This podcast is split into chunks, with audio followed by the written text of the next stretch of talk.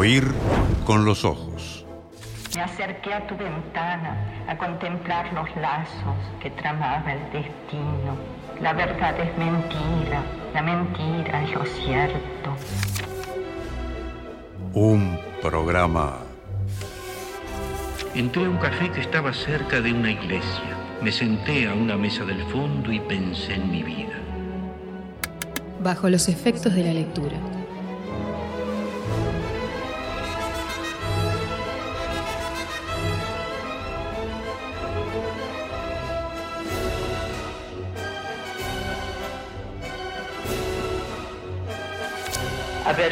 Hablar, caminar libre, no entrar o sí en iglesias, leer, oír la música querida.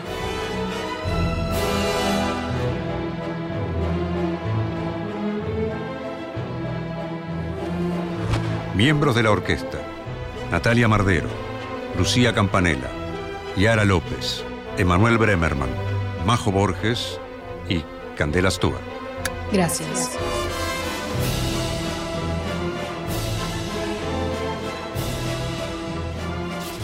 Do we write better? Do we read better?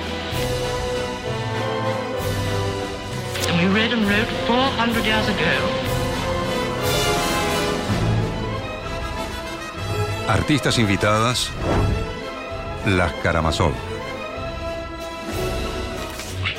Somos, somos este encuentro desde tiempos y espacios distintos, una anulación de esos tiempos y esos espacios, y, y eso es siempre la, la palabra y la, y la poesía. En el atril del director, Fernando Medina.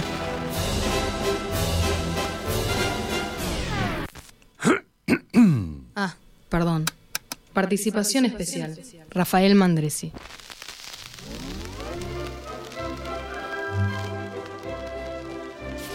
A veces en las tardes una cara nos mira desde el fondo de un espejo. El arte debe ser como ese espejo que nos revela nuestra propia cara. Oír con los ojos. Un programa Para mí el acto de escribir tiene mucho de un acto de amor. Como dice Onetti, Y al pie de la letra, un acto de amor.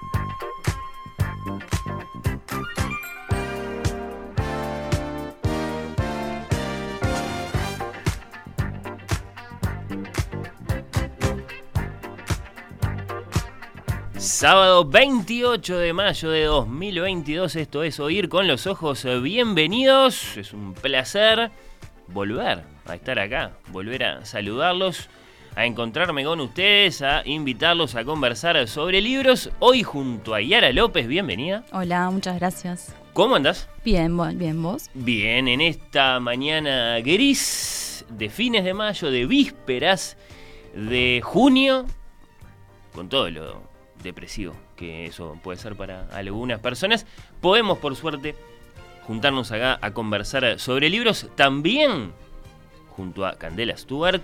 ¿Cómo andás, Bienvenida. Yara. Hola. ¿todo bien? ¿la estamos escuchando a Candela? Eh, bienvenida, Yo Candela me Stewart. escucho. No sé, no sé ustedes. Ahora sí. ¿Sí? Creo, creo, que, creo que ahora sí. Eh, es un placer contar contigo también hoy acá en el programa, después de un sábado en el que no estuve. Es cierto. No estuve. Sí, me tomé un sábado libre y bueno, mu- mucho sentimiento ambiguo al respecto. Eh, me, me cuesta no estar. Eh, por otro lado, me gusta la idea de que el programa tenga como motor propio, digamos, otra conducción, otras voces, otros temas, otras discusiones. Eh, entonces no, no, no, no sé muy bien cómo sentirme al respecto. Y, y la audiencia no me ayudó porque me mandó mensajes muy mixtos. Que no te So- extrañaban. sobre el programa del, del sábado pasado. ¿eh? Que no te extrañaban. Claro, En ese sentido no te ayudó. Muchos oyentes muy contentos con, con ese programa enteramente femenino conducido por Natalia y Lucía. Eh, además, por los temas que ellas eligieron tratar, las series, los libros de los que hablaron. Un programa muy, muy, muy femenino. Eh, mu- muchos oyentes muy contentos y, y otros, no sé si porque el programa no les gustó tanto o, o para que yo no me sintiera muy mal, me, me dijeron como que me habían extrañado todo. No, no, nu- nunca estoy seguro de, de- de los motivos por los que la gente dice lo, dice lo que dice. Eh, quiero agradecer, como sea, eh, los saludos que recibí, no para mí, sino para Emilia. El sábado pasado, Natalia y Lucía lo dijeron, incluso hicieron de eso un motivo de conversación. Emilia cumplía años y, bueno, eh, los oyentes hici- hicieron llegar muchas sugerencias de regalos para Emilia y para niñas de dos años, eh, arquetípicas, modélicas, digamos, generales. Y, la verdad que había muy, muy, muy buenas ideas entre los mensajes. Tomé nota y sobre todo quedé muy agradecido por, por todos esos eh, mensajes cariñosísimos, amables, generosos de nuestros oyentes. Los oyentes que están ahí ahora, que como vengo diciendo en los últimos programas, eh, son los que merecen más en nuestro saludo, los que nos escuchan cuando estamos acá en la, en la, en la radio. Eh, vos, vos, vos, eh, ¿A vos te consta, Yara, que hay personas que te conocen que están escuchando ahora mismo o ir con los ojos? Sí, sí, me consta. Sí, te dicen, mira que voy a prender la radio, Sí, a las 11 voy a estar ahí escuchándote, qué bueno, qué bueno. Porque claro, después está esto de, de- del on demand. eh, a esas personas podemos obviarlas en este momento porque esta parte del programa después no, no la subimos. ¿Cómo que no? Cuando subís el programa completo no está esto. No, no. Yo soy de esas personas. Yo no escucho la radio en vivo. Nunca, nada. Nunca, nada. Nada. bueno. Solo acá, cuando estoy yo. Claro. La estoy escuchando. Sí, sí, cuando, cuando de- hecho te toca hacerlo. Y, y, y no, y no, no, no cambia tu conciencia de las cosas, eso. Sí, cambia porque estoy hablando yo. Pero porque te das cuenta de que hay un momento en que de hecho el programa se está haciendo, que no es que está ahí siempre. Sí, Hay- creo que eso ya lo sabía igual. Sí, pero hay que vivirlo, me parece, para valorarlo. ¿no? Está, A mí me parece que es muy importante que la gente sepa que hay un momento del día con una cierta hora, sí, claro. ciertas obvio. condiciones. Tiene, tiene su, tiene su importancia. Que se haga en vivo y que puedas claro. interactuar con la gente. Sí, sí, sí. Este es el momento en el que comienza eh, oír con los ojos en las 11 de la mañana del sábado, salvo que después a veces sucede que esto mismo se escucha de noche, en la copia infiel. Y, y bueno, para esos oyentes que nos están escuchando en las 9 de la noche del sábado debería haber alguna otra clase de, de- saludo. Bueno, eh, estoy muy contento de que estén acá para que me acompañen eh, en las, bueno, eh, varias conversaciones que les vamos a proponer a nuestros oyentes a partir de este momento. Se va a venir Rafael Mandresi más tarde. Y tenemos una, una gran visita hoy que incluso mm, diría es como doblemente especial. Porque Rosario Lázaro Igoa, te cuento, Candela, te cuento, Yara, eh, es una gran escritora uruguaya, la autora de Peces Mudos, la autora de Cráteres Artificiales, es una gran traductora también literaria uruguaya, que sin embargo vive en Australia. Ella está instalada ya hace ya varios años, la hemos entrevistado más de una vez, siempre a distancia, y en realidad ella ni siquiera es montevideana. Eh, nació en Salto, pero bueno, tiene un vínculo muy fuerte con Rocha. Cuando está acá en Uruguay, así muy excepcionalmente, muy, muy, muy raramente, eh, en general, ni siquiera está en Montevideo. Así que es, doblemente especial que nos acompañe Rosario hoy en la, en la parte final del programa, porque no solo está en Uruguay, sino que va a estar acá en los estudios de, de En Perspectiva de Radio Mundo, acompañándonos en Oír con los Ojos. Lo que va a significar que nos vamos a tentar y le vamos a pedir que firme un ejemplar de su último libro, que es este volumen de cuentos titulado Cráteres Artificiales, publicado por Criatura, y lo vamos a ofrecer en regalo a nuestros oyentes. ¿Es, Muy ¿Es un buen regalo un libro firmado por un autor? claro. Y sí, claro. Sí. Digo, ¿Tienen alguno ustedes, libro firmado por autor? Tengo uno, pero bueno, de un amigo. Bueno, pero, Pero es, sí, es bueno. un amigo, es un amigo que es, pongamos por caso, de Thomas Pinchon. No. No. Eh, no, uno es de Juan Ferreira. eh, ¿Tenés mil de fiebre firmado? Dedicado, sí. Bueno. Yo también tengo uno, pero también de un amigo. No. Y en tu caso, que, que si, si no es Juan Andrés Ferreira. que- Jairo Rojas Rojas. El librero de Libros de la Arena. Va, no que sé también, si sigue igual. ¿Eh? Que también es escritor, Sí, es poeta. es poeta. Y te, te firmó un, un ejemplar de uno de sus volúmenes de poemas. ¿Es- ¿Eso es todo lo que tenés? ¿No tenés- ¿Firmado? Sí.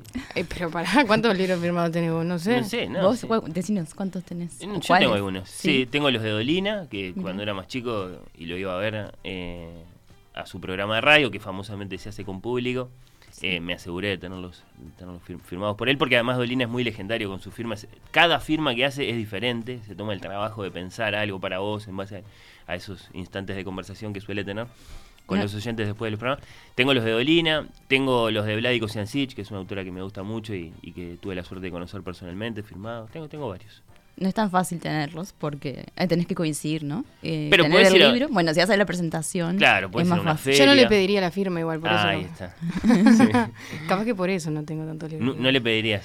Y no sé, me da un poco de vergüenza, capaz. ¿Sí? Sí. Mm, mm, tenés, pon- pongamos por caso, un volumen con las letras de, A de- ver, de, sí, de me- Dylan, que acaba de cumplir 81. Está, pero mirá lo que me estás diciendo. Y yo bueno. qué sé, Igual no sé si le pediría, porque sé que le molestaría bastante. ¿sí?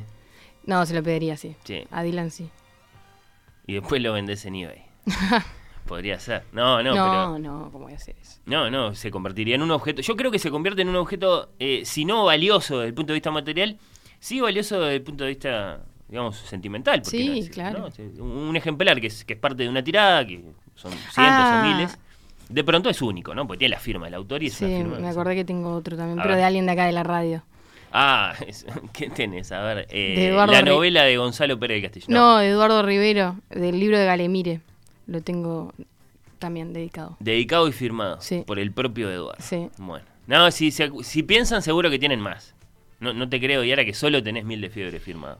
Eh, no, sí, por, por el propio escritor, sí. Capaz que también hay otra costumbre que es de, dar- regalar un libro con una dedicatoria, pero de quien te lo regalan, ¿no? Claro. Ahí eh, tengo capaz que alguno más. Sí, ahí no estamos hablando de las firmas de los autores, sino, claro, de, de la dedicatoria de, de quien sea que regala un libro, que es otro género. Otra Interesante, cosa, sí. me gusta, me gusta. Eh, hay la reserva de... ¿Y si lo quiere cambiar? No, lo- no lo puede cambiar. Mirá, bueno, Sí. El, el que regala con, con dedicatoria es un, es un regalador orgulloso. de mirá, sí no mismo, lo había digamos. pensado, es verdad. Sí, sí. sí. Cierto. No, sí, son cosas que pensamos nosotros los libreros. Me ha pasado. ha pasado? Vengo a cambiar este libro, claro, lo miro. y- Ni lo abrió, ni lo abrió, no había ni visto la dedicatoria. No, se quiso hacer como que no. sí, es- puede haber pasado, sí, las dos cosas. Eh, yo qué sé. Pero es cierto, claro, invalida la posibilidad de- del cambio, ¿no? Que es, una posibilidad muy común entre los regalos. eh, lo sabemos todos los libreros. Bueno, eh, de libros vamos a conversar en el comienzo del programa. Después se va a venir la columna de Yara. Hoy la voy a describir de ese modo porque Yara propuso un tema. Ella sabe por dónde nos quiere llevar, qué les quiere proponer como asunto, como recorrido. Eh, y para empezar a conversar entre nosotros eh, y con ustedes, necesitamos música. Así que los muy buenos días para el señor Daniel Rey. Muy feliz último sábado de mayo para el señor Daniel Rey. Oír con los ojos va hasta las 2 de la tarde.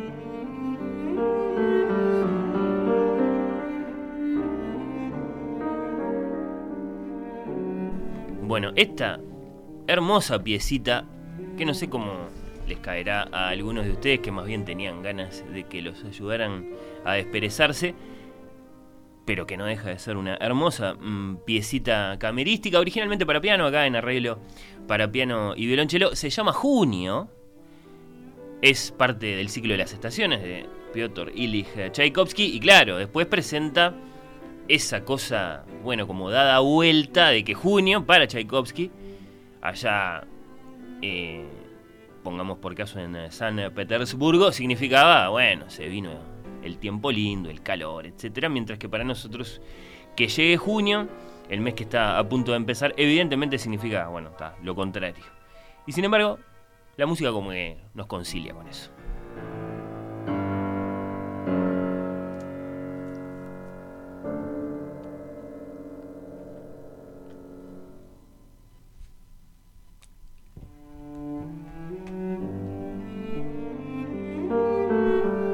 Sonia dice que espera puntualmente los sábados a las 11 para escucharnos en alusión a esto de si nos están escuchando ahora mismo o después. Como Candela, que no, no, no acepta que los programas tienen horario y reclama poder escucharlos en cualquier momento. Eh, bueno, el Día Internacional del Libro tuvo la amabilidad, ¿se acuerdan? Muchos de ustedes seguro que se acuerdan, de caer sábado. Estábamos acá haciendo el programa, era el Día Internacional del Libro. Ese que supuestamente recuerda las muertes de Shakespeare y Cervantes. El Día Nacional del Libro, en cambio, antipáticamente lo fijaron un jueves, el jueves que, pasó. Como sea, esta mañana en Oír con los Ojos, bueno, eh, nos dejamos llevar por esa celebración, la celebración del Día Nacional del Libro, que por ejemplo inspiró la tertulia de viernes de ayer acá en, en Perspectiva. ¿Hicieron algo libresco en el Día del Libro? Había propuestas, me, llama la atención cómo cada vez más hay propuestas ese, ese jueves, mm. algunas más culturales, otras más comerciales. ¿Qué hiciste? Yo no, no, tuve tiempo. No. no tuviste tiempo. No. está bien. Yo tampoco. No. No hice algo libresco. ¿El jueves fue? Sí. sí, no hice algo libresco. Salí, festejé el día del libro, pero no, no, ¿Qué no me compré ningún libro. El día del libro? No, no, estoy, estoy jodiendo. Ah, bueno, está. Bien, está. No, Salí de noche con unos amigos. No, no aprovechaste, por ejemplo, eh, los descuentos que había en casi todas las librerías de la ciudad. No, no. ¿No fuiste a la Biblioteca Nacional? No, porque justo la semana anterior me había comprado dos libros. Y está, uno no puede andar comprando libros. Bueno, bien, cumpliste tu, tu cuota mensual. Como pasó nomás, el Día Nacional del Libro, el pasado jueves 26 de mayo, de, mayo fecha en la que, como sabemos, eh, lo que estamos haciendo es recordar eh, el aniversario de nuestra Biblioteca Nacional, primera biblioteca pública del país, fundada en 1816. Va un saludo para su director, nuestro amigo Valentín Trujillo, amigo en tanto que escritor y, gran conversador, en tanto que funcionario de cultura, no. La, distancia que corresponde. Bueno, que tuvo la amabilidad de invitarnos a conocer esa Minerva, está dicho así.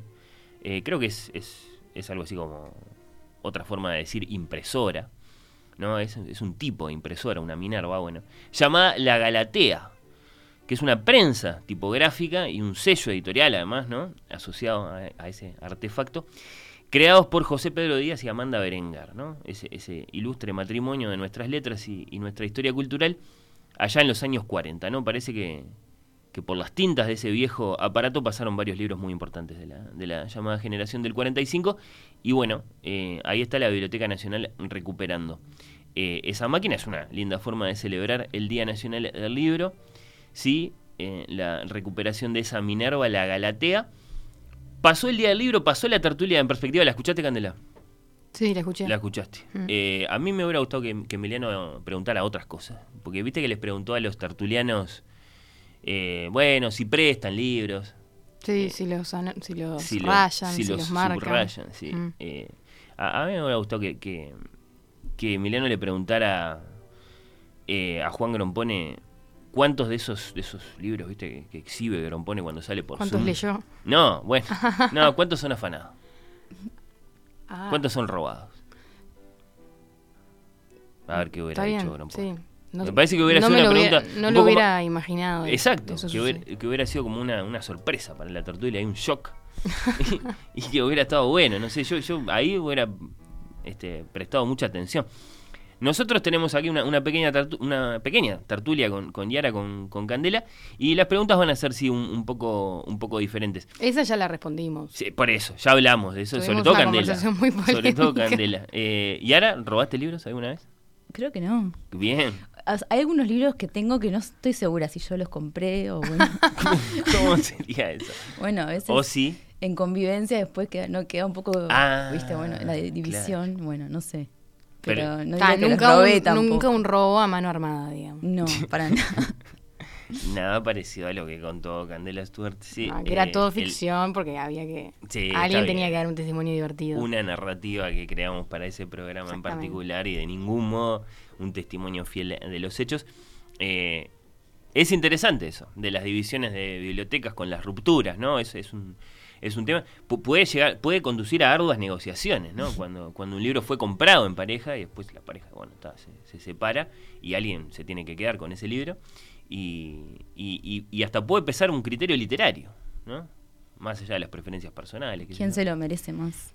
Sí, y, y- y- y, digamos, si, si fueran, digamos, eh, esas, esas dos personas a, a pensar esa biblioteca en términos de valor, bueno, ¿qué, qué vale más? Eh, ¿Ficciones o Rayuela, por ejemplo? Bueno, caramba, es una discusión más, más, literaria que económica esa, o en todo caso antes, eh, literaria que, económica. Bueno, eh, a, mí, a mí me gustaría que esta, esta tertulia, bueno, ¿qué, se dijo ayer? Y bueno, se habló, por ejemplo, de cómo cambia el libro con las TIC cómo cambia la experiencia del lector con las nuevas tecnologías. ¿no? Estuvo, estuvo buena la charla, la invi- invitamos a que la busquen ahí en enperspectiva.uy. Eh, el tecnológico Juan Grompone insistió acerca de las ventajas de comprar libros para su Kindle. Vos, vos tenés Kindle, ¿no? Sí. Eh, y ahora lo defendés también. Sí, sí, obvio. Sí, es súper útil. Súper útil. Sí. Bueno, ok. Está bien. Sí, sí, sí. Eh, Grompone hizo toda la argumentación, ¿no? Eh, más barato, te llega enseguida. Eh, en fin. Nuestra tertulia, en cambio, podría llamarse, me parece, ¿vuelve a estar de moda el culto de los libros? Tenemos una, una nueva versión de ese culto que ciertamente es muy viejo, como que nace con las religiones y el concepto de, de libro sagrado. Yo tengo la sensación de que está- estamos como en un momento de, de moda de, de hablar bien de los libros. ¿Se habló mal de los libros en, algún momento? Se habló poco. Se habló poco. Y, te- o sea, voy a tratar de manejar algunas señales, ¿no? De esto, de, de que acaso estamos, estamos dotando a esa, a esa suma de, experiencias, ¿no? La visita a la librería, la compra de un cierto volumencito, el recorrido que hacemos con, con la bolsa impresa, que además está muy cuidada la bolsa, que a veces es de papel, a veces es de tela con, con el librito adentro, ¿no? Eh, siempre está ese historiador, eh, ese historiador de la cultura que dice, eh, nadie sale a la calle con, con una remera que dice Amazon. En cambio, sí andás por la calle con la bolsita a ver qué tiene Yara. Este, de una cierta librería en una cierta capital del mundo. Y esa, esa la llevas con orgullo. Eso es parte de una experiencia que alguien la pensó en algún momento. Bueno, está. Ni que hablar la llegada de esa, de esa nueva novela o poemario o ensayo. ¿Qué, qué te compraste vos el otro día que decías que te habías comprado dos libros? Eh, me compré... mm, ¿De qué hablamos cuando hablamos de amor? Raymond Carver. Sí, que no lo había leído. Y después me compré... Mencionamos ese libro hace poco acá porque, porque hablamos de, de Birdman, la Sí. película de Alejandro González Iñárritu, en la que, eh, digamos, en, en- en esa trama de actores que presenta la película, está- están adaptando ese texto de Carver al teatro. No la vi la película, mira. Ah, tenés que... ¿Vos qué, vos qué opinás? ¿La tendría Sí, que ver? la tenés que ver, claro. Sí, muy buena. Es un plano secuencia. Eh, eh, ¿Es así bueno, eso? pretende ser un plano. No, Sí. creo que no. Realmente no, pero es increíble igual. Hay muchas partes que son en plano secuencia. Pero a- adaptado de ¿Qué cuento? ¿De ese mismo? Del, del que da título a ese volumen. Sí, Creo sí. que es el primero. ¿no? Sí, es el primero. Eh, bueno, claro, eh, siempre se discute, ¿no? Si es real o no es real eso de hacer una película en una sola toma, Claro. con la cámara moviéndose por todas partes, como hicieron en el Arca Rusa, que en principio ahí sí lo hicieron en serio. Ahí sí, sí. Y en este, 1917, esa película que salió hace un par de años. También. De la Primera Guerra. Sí, bien. Ahí también. Eh, Era eh, verdad. Una toma sola. Sí. Impresionante. Bueno, no, Birdman, ah, más allá de ese prodigio técnico, sea real o no, a mí me parece una, una hermosa historia de, de amor. Es una historia de amor. Más allá del teatro y más allá del tema del, del viejo actor decadente de Hollywood eh, que quiere, bueno, que lo tomen en serio, porque solo, solo, solo piensan en él como el actor que hacía de Birdman, como el- actor que hacía de ese, de ese viejo y patético superhéroe. Eh, así que te compraste Carver y, y alguna otra cosa que No, no te- me lo compré. acordando. No, no, porque estaba pensando que tenía dos libros nuevos en la mochila, pero el otro no me lo compré. Me lo Sino diste que- vos. Ah, El que me diste la semana pasada. bueno, eso es más decoroso. sí. que- El señor. Es un libro de Thomas Wolfe, del que hablamos acá, eh, porque es el. Mira, hablando de, de libros y cine, eh, es, el, es el autor de Luke Homeward Angel, que es una gran novela, eh, que fue el primer gran trabajo editorial de Maxwell Perkins. ¿no?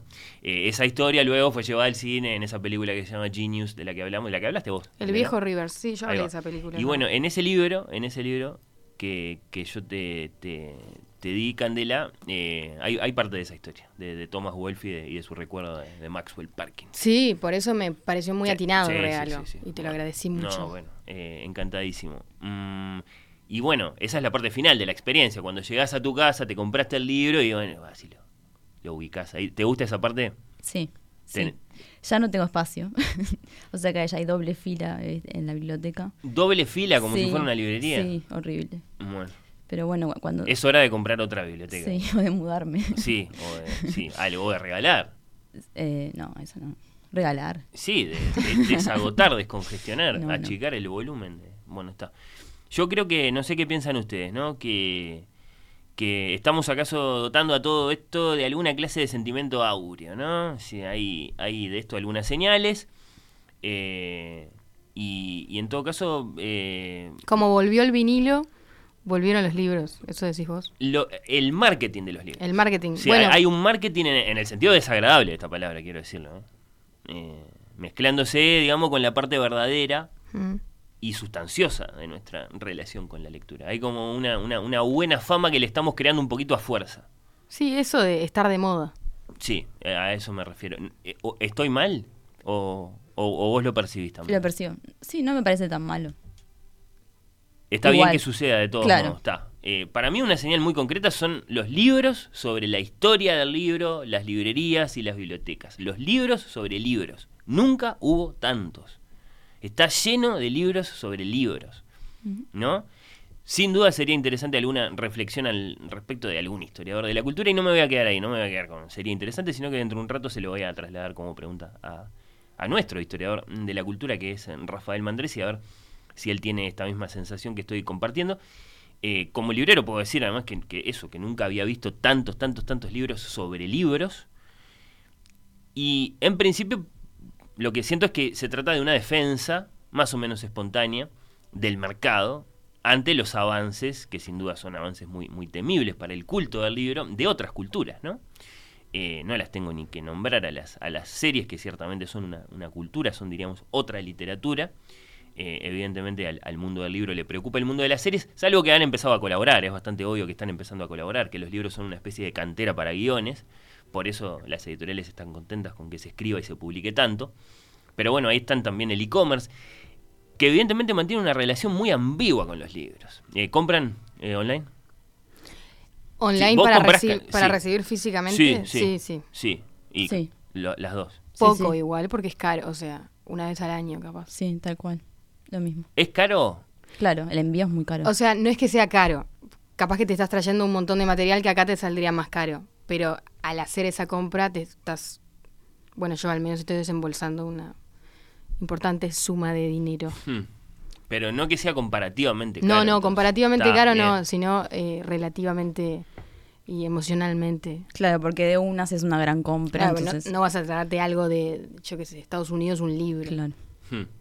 No, claro, está bien, está bien. Eh, eh, ahí hay que hacer la consideración siguiente, que es que de pronto, así como las traducciones, después hablaremos de esto con, con Rosario, amplían la literatura porque nos permiten conocer este, a la literatura del Japón o de Rusia, o por qué no, la de los Estados Unidos, tampoco es- hay que por qué da- dar por hecho que, que podemos leer en inglés. Eh, del mismo modo, el e-commerce ha permitido traer libros de cualquier parte del mundo con relativa facilidad, eso es, es- es- muy increíble. Es algo que, que hay esa relación, creo, un poco ambigua, ¿no? De- del e-commerce con los libros. Por, por un lado, los libros son comprados y vendidos en los sitios web de de, de las librerías y circulan copiosamente por los cinco continentes.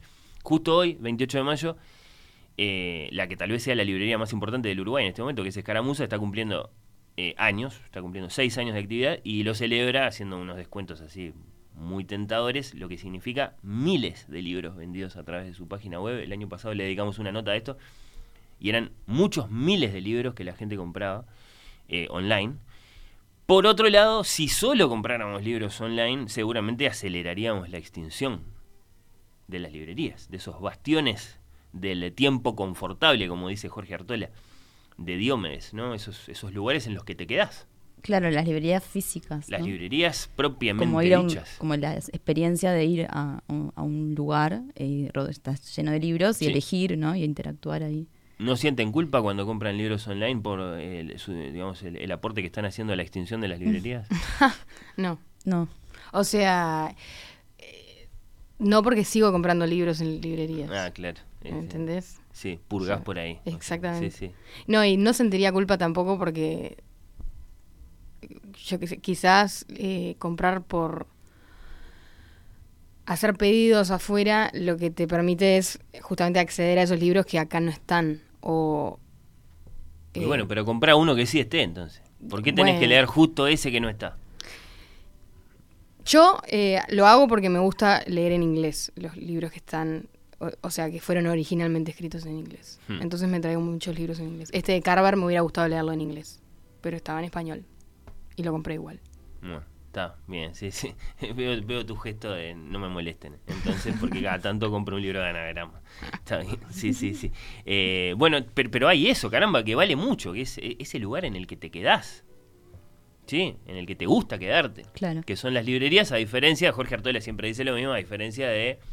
eh, ¿Qué ejemplo pone? El supermercado, el shopping, el aeropuerto, la estación de tren. Eh, la gente va a pasear igual al shopping. Y todos lugares donde venden libros también. Sí, y sin embargo, bueno, las farmacias son otro de los enemigos, me parece, de, de los libros y una de las razones por las que hay tantos libros sobre libros, porque ahora se venden libros en las farmacias y eso evidentemente hay a mucha gente que, que la, que, la, que la preocupa porque en principio la venta de un libro en una farmacia parece una cosa muy poco conectada con el placer de la lectura, que es... y con la- lo que es una farmacia también Sí, bueno, pero lo que pasa es que las farmacias, a las farmacias no les importa No, su claro. identidad, les importan sus números, ¿no? Claro. Entonces te venden nomás eh, el- la novela de Isabel Allende junto con el analgésico, si es que no son en definitiva la misma cosa, eh, el analgésico y la novela de Isabel Allende. Eh, de ahí algo que dice Jorge Carrión, el autor de Librerías, ese gran ensayo, que acaso es uno, uno de los pilares de esta biblioteca de libros sobre libros, el Librerías de Jorge Carrión. Eh, lo que están haciendo las librerías, que comprenden el presente de la cultura, dice Carrión, es acentuar su dimensión física, corporal y emocional. ¿no? Hacer de eso un asunto. ¿no? Este es un lugar y lo vamos a cuidar y lo vamos a presentar de un cierto modo.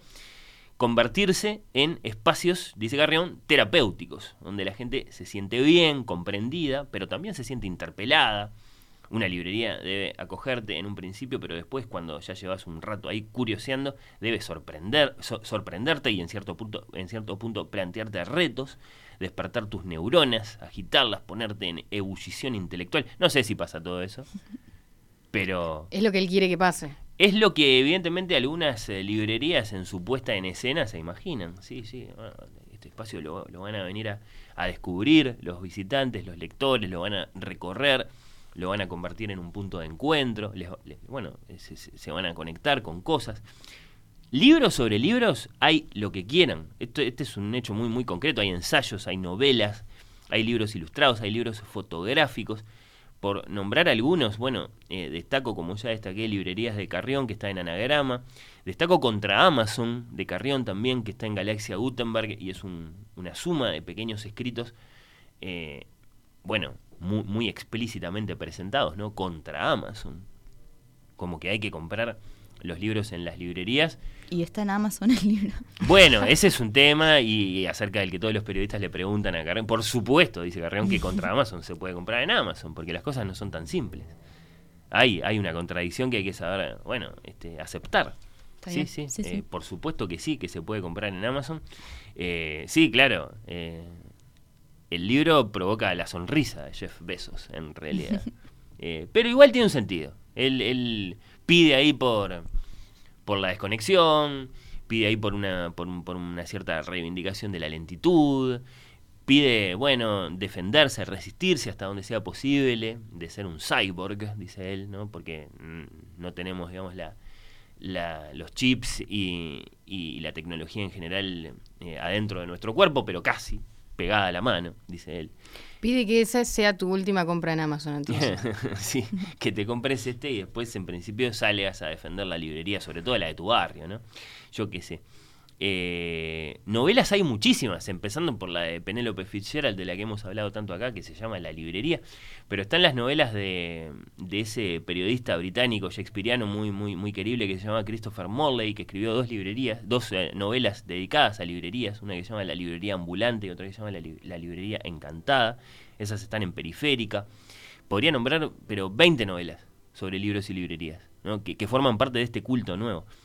Eh, está el, increíblemente bello libro de los libros de un finísimo ilustrador alemán llamado Quint Buchlost, que es un dibujante, un artista plástico que dedicó, eh, digamos, una larga serie de, imágenes eh, muy imaginativas, algunas de ellas realmente muy estimulantes, a eso, a leer y a los libros, ¿no?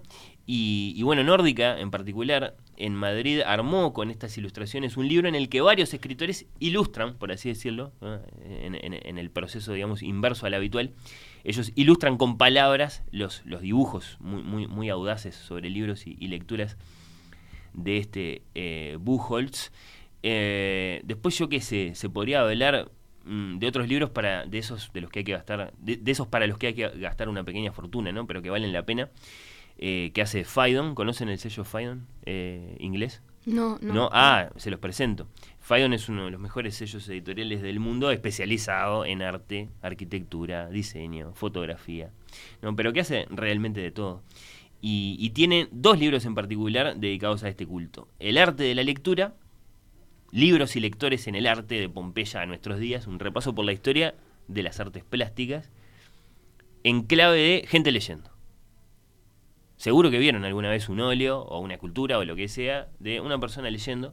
Mm. Bueno, es una historia larguísima que le valió a Fabián, por ejemplo, un gruesísimo libro con todo un recorrido por la historia del arte, solo en base a, a imágenes de, de personas leyendo. Y el otro fotográfico, eh, el mismo concepto, muy deslumbrante, muy, muy, muy deslumbrante, del, del famosísimo fotógrafo británico Steve McCurry, aquel de la muchacha afgana, de la National Geographic, se acordarán nuestros oyentes. Este se titula On Reading y presenta un homenaje a la lectura y al hecho de que todo el mundo lee, está dicho así.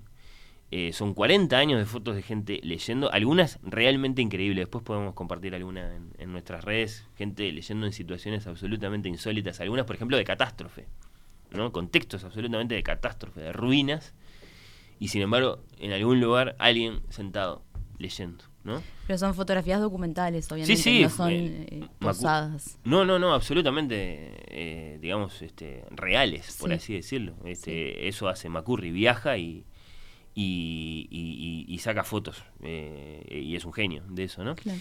Eh, ¿Cuántos libros leíste en tu vida, Yara?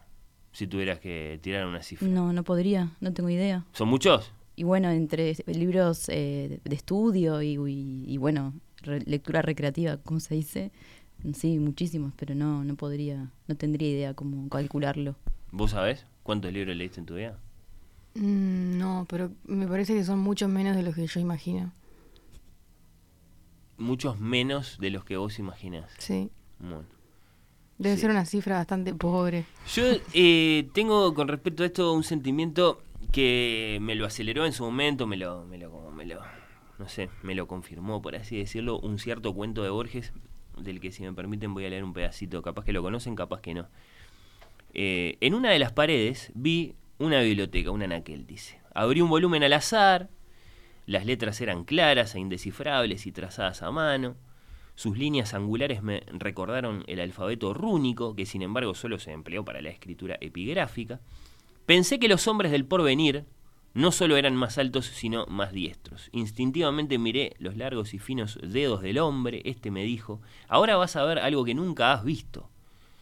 Este es un encuentro de un personaje extraviado en un bosque con alguien que resulta ser una persona del futuro, ¿no? Y esta persona en un momento dice esto. Ahora te voy a mostrar algo que vos nunca viste. Me tendió con cuidado un ejemplar de la Utopía de Tomás Moro, impreso en Basilea en el año 1518 y en el que faltaban hojas y láminas. Bueno, está.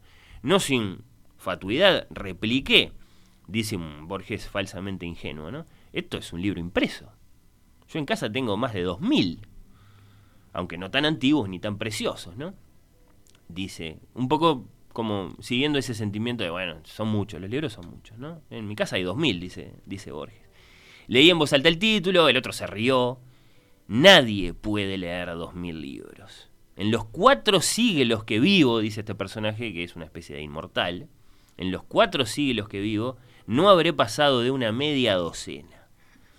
No importa leer, sino releer. La imprenta, ahora abolida, ha sido uno de los peores males del hombre, ya que tendió a multiplicar hasta el vértigo textos innecesarios.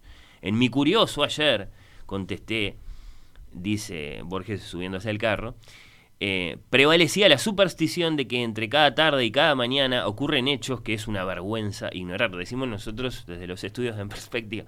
Bueno, el planeta estaba poblado de espectros colectivos, el Canadá, el Brasil, el Congo suizo, el mercado común. Casi nadie sabía la historia previa de esos entes platónicos, pero sí los más ínfimos pormenores del último Congreso de Pedagogos, la inminente ruptura de relaciones y los mensajes de los presidentes, eh, elaborados por el secretario del secretario con la prudente imprecisión que era propia del género. Todo esto se leía para el olvido porque a las pocas horas lo borrarían otras trivialidades.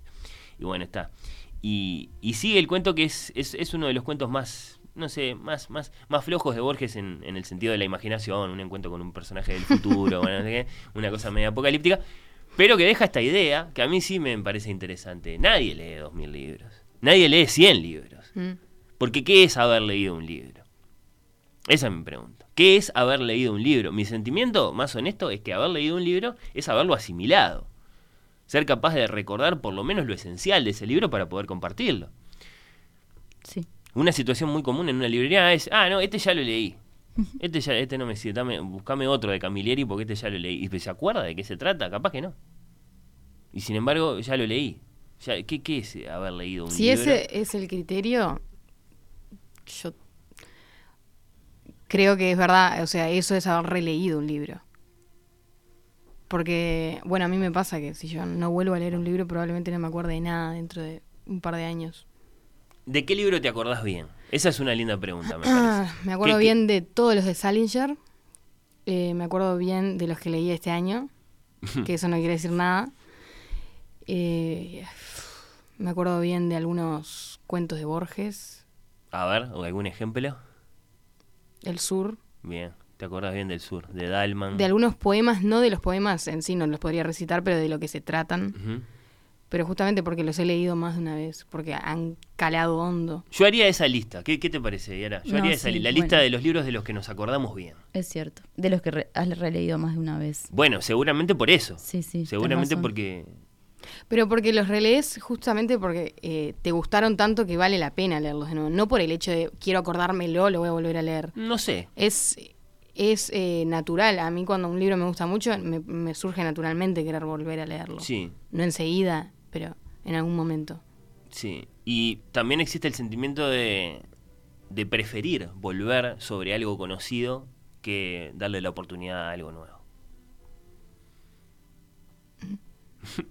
bueno. No, sé. preferir no, preferir no. En mi caso no, las ¿No? dos cosas no conviven. Yo igual lo que hago, siempre que leo, marco todo para poder después, no releerlo entero, pero tal vez ir a ciertos lugares que por algo los marqué. ¿Qué libros sentís que conoces bien? Eso me interesa ver.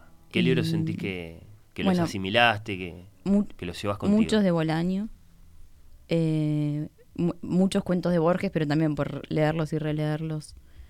Eh, Si te los mencionan, viene lo bueno, esencial no del todos, cuento viene a tu sí, memoria. Sí, mis, mis predilectos, o sí, sí. Y bueno, sí, Salinger también, pero bueno, porque justo lo tengo todo acá, a propósito de lo que voy a hablar en un rato. Pero también varios libros de Salinger los leí varias veces en diferentes momentos y siempre, porque me encantan también, y entonces siempre eh, re- re- volver a leer también es volver a des- a descubrir cosas nuevas de esos mismos Claro, libros. claro, no es repetir. No. Es otra experiencia. Lo que sí sucede es que va aumentando nuestro conocimiento de la obra. Sí, sin duda. Tampoco creo que hay que recordarlo todo, que puede ser una experiencia leer un libro puntualmente en un determinado momento y después, bueno, tal vez olvidarlo, pero en el momento también que lo leíste, algo te va a quedar o algo también vas a conocer que no conocías o te va a llevar a otra obra o a otro escritor y Claro. también eso es importante. Bueno, desde luego que nunca sabemos qué libro va a ser inolvidable cuando lo abrimos, ¿no? Eh, por mi parte, yo, yo, yo siento que solo conozco bien, hasta donde se puede decir esto, ¿no? Eh, la comedia, Hamlet, eh, lo que sea que leí sobre las vidas de Dante y Shakespeare, podrían nombrar ahí sí cinco o seis libros, la vida de Johnson de Boswell y, ta, y a Borges y a Bioy Casares, nada más. ¿No? ¿Y a No. Homero? No, ¿En serio? Un poco sí, pero siempre tengo que volver a Ah, Homero. bueno, me- inagotable todo, ¿no? Sí, pero, pero más, muchísimo más arduo de asimilar. Puede ser. Sí. Ponele que tengo vivos los, los funerales de Héctor en el final, algunos otros momentos ahí, sí. Bueno, después de algunas novelas del siglo XIX siento que las conozco. Guerra y Paz, Madame Bovary, eh, Rojo y Negro. Pero no son 20 libros. Claro. No solo no son 100, no son 20. Bueno, no sé. Para, para, para otra forma de entender qué es haber leído eh, un libro. Eh, Es una buena manera de limpiar una biblioteca eso también. ¿Qué esto que Sincerar- sincerarnos, todos estos claro, libros que me, compré que, o que leí por la mitad o que no leí, que no me importan? Porque realmente en el fondo es tener libros por tenerlos. Sí, darlos. Yo tengo un estante, sí. tengo un- unos cajones con libros donde pongo todo y después tengo un estante de los libros que me gustan, me importan y no los doy ni los presto por nada. Y deben ser, sí, 15 libros. 15 libros. Mm. Y hay alguno que no lo presto ni, ni lo doy ni nada y me importa y, y aún sin haberlo leído. O sea que deben ser menos los que... ¿Cuál es ese? eh, no sé, estoy... Ah, perdón, perdón. No, es no, un no es, género, no es uno, simplemente es un género de libro que está ahí. Habría que ver si la posibilidad de evocar un texto es lo importante, ¿no? ¿Qué tal si una experiencia lectora que no puede recordarse vale igual por el placer que generó en el momento de la lectura? Dice este oyente, de acuerdo con Yara, ¿no? Es que no, no, no, yo creo que Borges no está hablando de recordarlo, sino de, de, de, de que seas capaz de evocar algo de ese libro, una imagen o un, o un, sentimiento, algo. Si realmente lo disfrutaste, no te lo vas a olvidar completamente. Eh, sí, creo que estamos hablando de mm, una relación, digamos, eh, sustanciosa con una obra en la que entonces algo sucede en nosotros durante la lectura que después queda, que después permanece, porque nos cambió, eh, porque, bueno, introdujo en nuestras mentes una cierta idea. En fin, cuando sucede algo serio con una lectura, evidentemente, eh, el, digamos, eh, la, memoria hace su trabajo y eso significa que entonces no vamos a poder leer muchos libros en la vida, porque nuestra capacidad, tanto vital como, como, como bueno, intelectual, eh, no, no da para tanto. No da para, para miles y miles y miles de, libros. No, yo leo, dice, yo te leo eh, 100 libros por año. Yo tengo clientes que me dicen eso. Sí, sí, no sé, no, no sé qué significa eh, en, una, en una situación de esa. Ci- Cierro con, con esta pregunta. Eh, ¿qué, qué libro importante eh, no leyeron y quisieran leer? A ver, piensen un instante. Yo, yo tengo clarísimo. Un montón. son- ¿Un montón? No, pero dame uno, dame uno. Y ahora, eh, un, un- Bueno, un- uno, uno que de tengo pendiente sí, hace dale. tiempo es Crimen y Castigo. Lo tengo ahí, pero bueno, nunca tuve, no tengo tiempo. No tenés tiempo. Muy difícil tener tiempo. Sí. Sí. Bueno, la virtud de crimen y castigo es que no, no es tan difícil entrar. Si me dijera los. Karamazov, ahí te digo, no, no, no lo vas a leer nunca. Sí, sí. Que es lo que le pasa a la enorme mayor parte de la gente. No, no, no le- pasa la vida y no leyeron los hermanos Karamazov. Crimen y castigo, capaz que sí, capaz que, que en, los, en los muchos años que te quedan eh, lográs leerlo. Sí, no es seguro, ¿eh? No es seguro, pero es posible. Crimen y castigo. ¿Vos tenés alguno, Candela? Se me ocurre. mm, Guerra y Paz, se me ocurre. Pero Bueno, no- ese- no, es que lo tenga pendiente. O sea, me preguntás y pienso, bueno, por ahí me gustaría haberlo leído. Ser una persona leído. que leyó Guerra y Paz. pero Ese- no leerlo.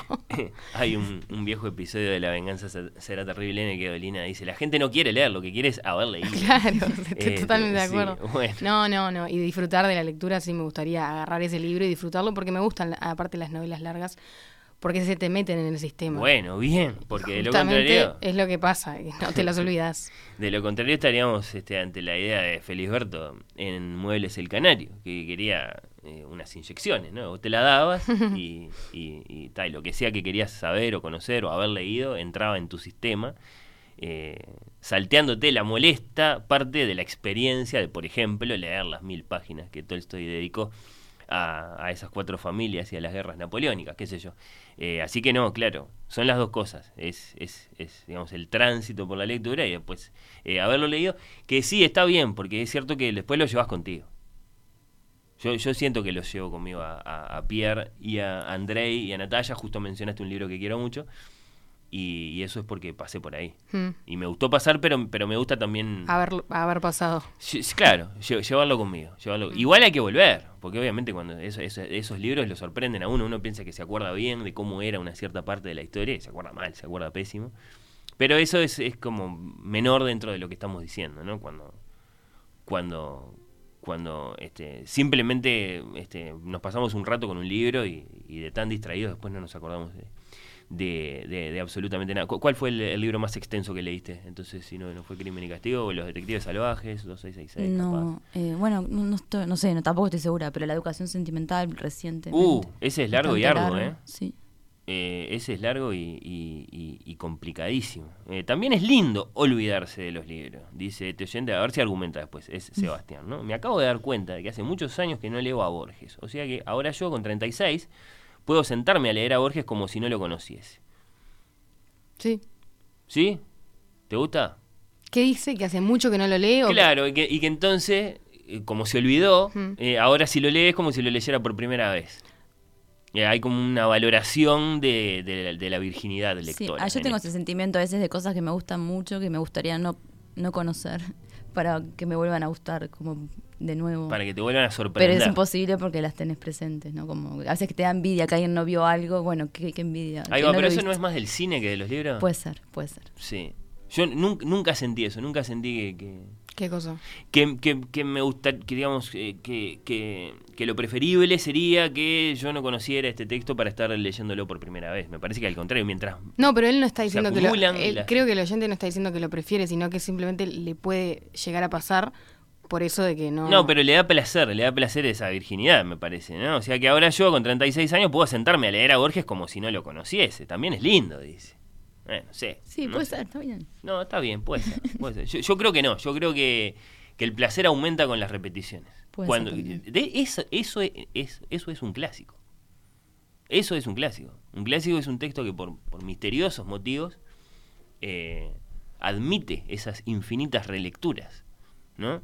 Eh, es, es muy, muy, muy, muy, ¿cómo decirlo? Salvaje eso. ¿no? No son misteriosos los motivos, es que es muy... No, ¿cómo si- no son Si te genera eso motivos? porque es muy placentera la lectura, no creo que se pueda leer más allá de eso. No, pero es misterioso el, el hecho de que haya libros que al cabo de unos pocos años, y después no lo vamos a discutir porque Yara va a decir lo suyo, pero sobre The Catcher in the Rye, el, el Guardián entre el Centeno, que es un libro que para muchos críticos estadounidenses es un libro de época, que fue explosivamente interesante, atractivo, irresistible cuando salió y en las décadas posteriores, y que hoy capaz que no vale tanto. Mm. Eh, y, y- y lo que puede pasar eh, con la comedia o con Hamlet, que tienen siglos y siglos y siglos y están increíblemente vivos desde el punto de vista de lo que tienen para decir sobre lo humano. Entonces sí que es misterioso, porque eh, el- digamos, el escritor produce la frase, queda y de pronto esa frase atraviesa los siglos o no, o muere al otro día. Y vos decís que no es misterioso. No, yo creo que cada, cada estás ahí generalizando la experiencia. Sí. Estás hablando de que atraviesa los siglos, pero ¿qué quiere decir eso? Si un liceal agarra el guardián entre el centeno y agarra la Divina Comedia, quizás le atraviese el guardián entre el centeno y no le atraviese la Divina Comedia. Bueno, pero... O sea, es personal. E- Es según el placer que te genere la lectura, es eso lo que voy. Está bien. Y si está muy bien hecho, atraviesa los siglos para ciertas personas. Para ciertas personas. Bueno, está, pero la cultura eh, es, es, es más es más este ejecutiva en ese sentido. La cultura dice esto sí, esto no.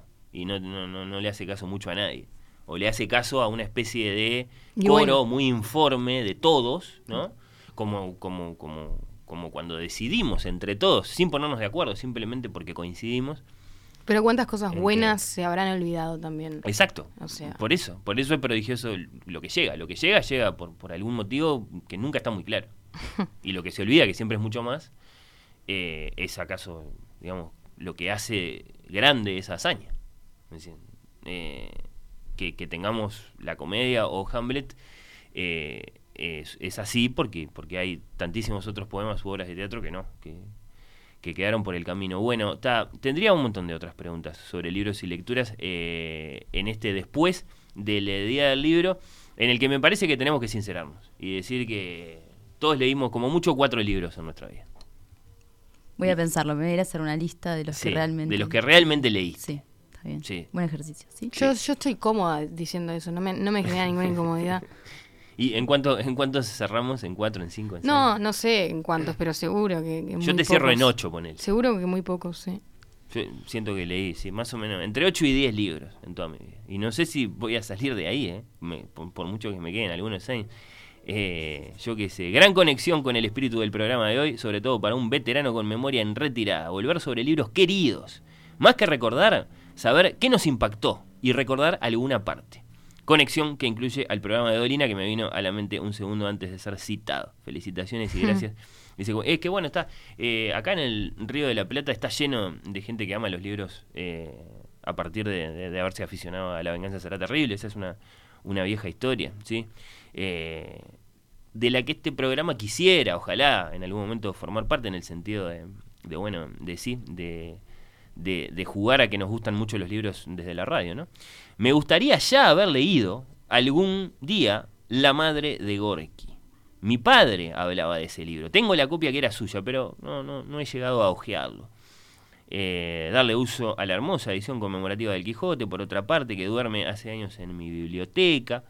Dice Andrea, bueno, está así, muchos, muchos libros descansan en nuestra biblioteca sin, sin, sin, sin, haber sido tocados nunca y, y capaz que van a morir así.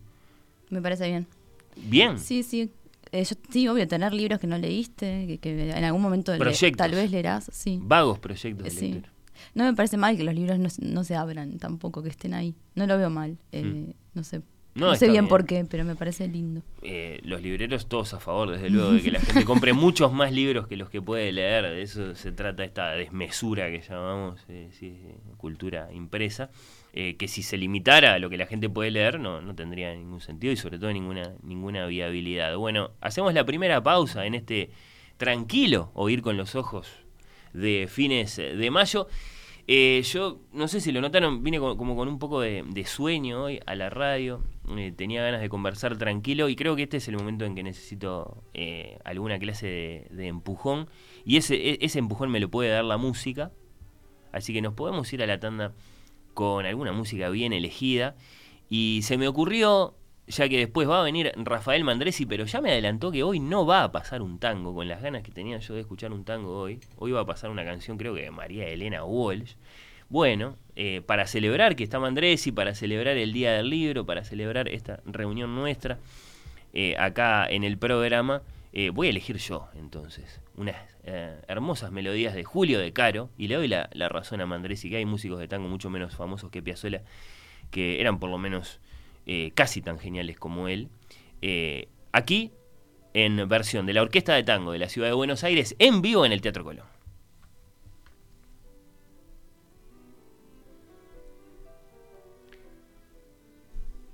A ver si lo encontramos.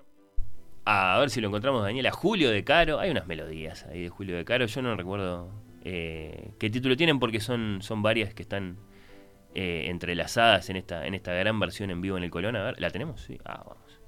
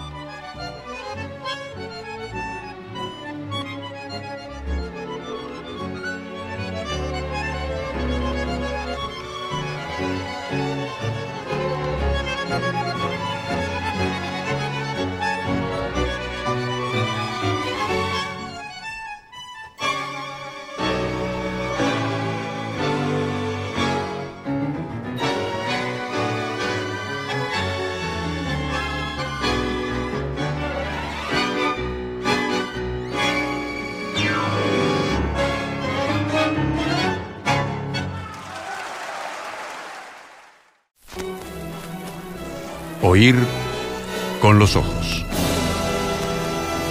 Como dice Onetti, un acto de amor. I was happy for a day in 1975 and was puzzled by a dream stayed with me all day in 1995. My brother had confessed he was gay, it took the heat off me for a while. He stood up with a sailor friend, made it known upon my sister's wedding day.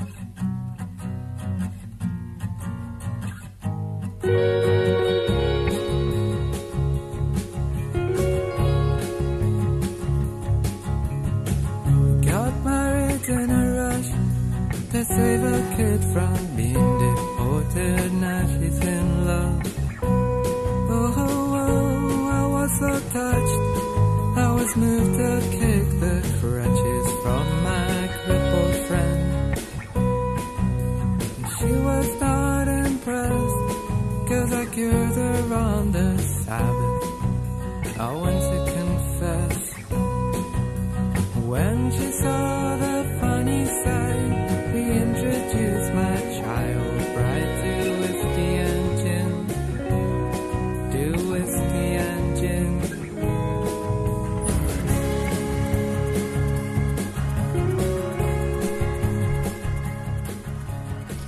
Bueno, estamos escuchando eh, The State That I Am In, el estado en el que me encuentro, eh, una canción de la banda escocesa Veran Sebastian. A propósito del tema que quería traer hoy, que bueno, es un poco abierto, pero bueno, lo definiría como unas familias particulares que, han, que se han creado en la ficción. Unas familias particulares que se han creado en la ficción. O sea, no, no, no, no solo por repetirlo, sino viste por, por asimilarlo, lo que veníamos diciendo. Bien. Imagino que eh, entonces vamos a hablar de, de familias disfuncionales, de familias con problemas, de familias en las que yo qué sé, qué puede haber ocurrido. Un crimen, por ejemplo. Mm, bueno, No tanto. puede ser un crimen. Sí, puede ser algún crimen. Puede Bueno, ser algún está. tipo de crimen, sí. ¿De qué se trata? Eh, bueno, voy, voy- voy por orden. Eh, primero, hablar de, esta canción eh, de Beran Sebastian, que pertenece a su primer disco Tiger Milk de 1996. Esta es la primera canción del disco y también es la primera canción de la historia de la banda, porque es de su primer disco. Y acá se habla de una boda y el narrador menciona a sus hermanos y cuenta que un día eh, fue a confesarse y que el cura, que tenía una memoria fotográfica para todo lo que había oído, bueno, tomó todos sus pecados y con ellos escribió una novela titulada The State That I Am In, el estado en el que me encuentro, es eh, el mismo nombre de la canción. Y acá eh, se retrata, bueno, un personaje un poco inadaptado, del que el narrador dice, andar en autobuses de la ciudad como pasatiempo es triste. Bueno, todos estos temas y situaciones de esta canción de Beran Sebastian siempre me hicieron evocar eh, al universo del escritor estadounidense Jerome David Salinger. Eh, capaz que es muy arriesgado decir esto, pero bueno, es lo que me pasó a mí. O sea, no hay una conexión, digamos, directa. Es una Eh, conexión que la estableces no, vos. no hay. Está. No. Eh, bueno, temática tal vez, pero no, bueno, no declarada. La banda, dijiste, para los que no lo, no lo saben, no lo sabemos, eh, es europea, que no estadounidense. Sí. Eh, bueno, lo que pasó es que, lo que pasa es que en realidad para mí, en, en mi imaginario, hay como una pequeña familia de obras unidas, que son, eh, Beran Sebastián en algunas de sus canciones, la familia Glass, que creó eh, Salinger, y eh, bueno, el director Wes Anderson. Son tres eh, obras que para mí dialogan mucho, están muy, muy conectadas. Y bueno, un poco de eso es lo que quiero contar. ¿Te gusta Belan Sebastián, eh, Candela? Sí, me encanta. Ah, sí, Mm. bien. Nunca La la... cono- no, la conozco poco, pero, pero sí, me gusta mucho Son- cómo son- suena. hay dos personas que se llaman una Bel y otra Sebastián. No, no. Ah, no. Es el nombre de la Es banda, el nombre de la extraído de banda. un cuento francés. Ah, Infan- Pero infantil. interesante. no son, no son, está Isabel Campbell, ¿no? Esa La- es- ella estuvo en los primeros cuatro Ah, discos. ya. Es una banda, no es, no, no es un dúo, eh, no son dos personas, son muchos más. Muchos más, está, está, está. Y, y, y se llaman así nada más, más allá de, de quiénes son ellos. Perfecto. Así que, perdón, ¿no? Para, para detenerme un instante. eh, hay una música, hay una serie de libros y después hay un universo fílmico. Claro. El de un cierto director, de esos directores inconfundibles por su estética, etcétera. Tal cual. Sí, sobre todo dentro de su universo fílmico hay una película puntual que, bueno, sobre todo sobresale en las conexiones con los Glass, ¿no? Eh, bueno, pero bueno, hablando un poquito más de Belan Sebastian, bueno, ya dije que es una banda escocesa, es de estilo indie pop, se creó en, en 1996, el líder es Stuart Murdoch, es una banda que sigue en actividad hoy, tienen 11 discos de estudio y hace pocas semanas sacaron el último disco, ahora están de gira por Estados Unidos. Y bueno, para presentar esta banda voy a leer eh, unas pequeñas palabras que escribió el escritor argentino Rodrigo Fresán eh, en una nota de suplemento radar de página 12 del 2006. Ujú. Dice, digámoslo así, Belan Sebastian como la banda de culto perfecta, la banda pop para gente que le gusta leer, la banda para enamorarte y para que te rompan el corazón. Y luego dice que consiguieron pasar los 60 y los 70 a través del filtro de los 80 para conseguir algo definitivamente marca 90. Hmm. Esas son la- las etiquetas que usa. Y bueno, ahora vamos con Salinger. ¿Te parece, digamos, una, una buena definición, una buena descripción? Sí, muy buena. Bien, muy buena. bien, bien. Eh, creo que si a un fan se la lees, te, te responde Belan Sebastián, sin saber de, de qué está hablando. Interesante. Es Sí. una, una, una linda confirmación para una definición. Sí. Poder ir de, de las palabras a la palabra. Bien, bueno, vamos con Salinger. Jerome David Salinger, bueno, nació en Estados Unidos, en Nueva York, vivió entre 1919 y 2010.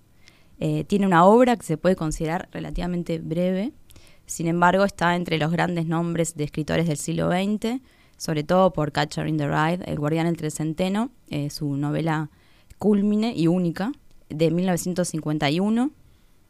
Absolutamente legendaria. Sí. Eh, pero bueno, pero además de esta novela, Salinger eh, le dio vida entre sus páginas a la familia Glass, como ya dije.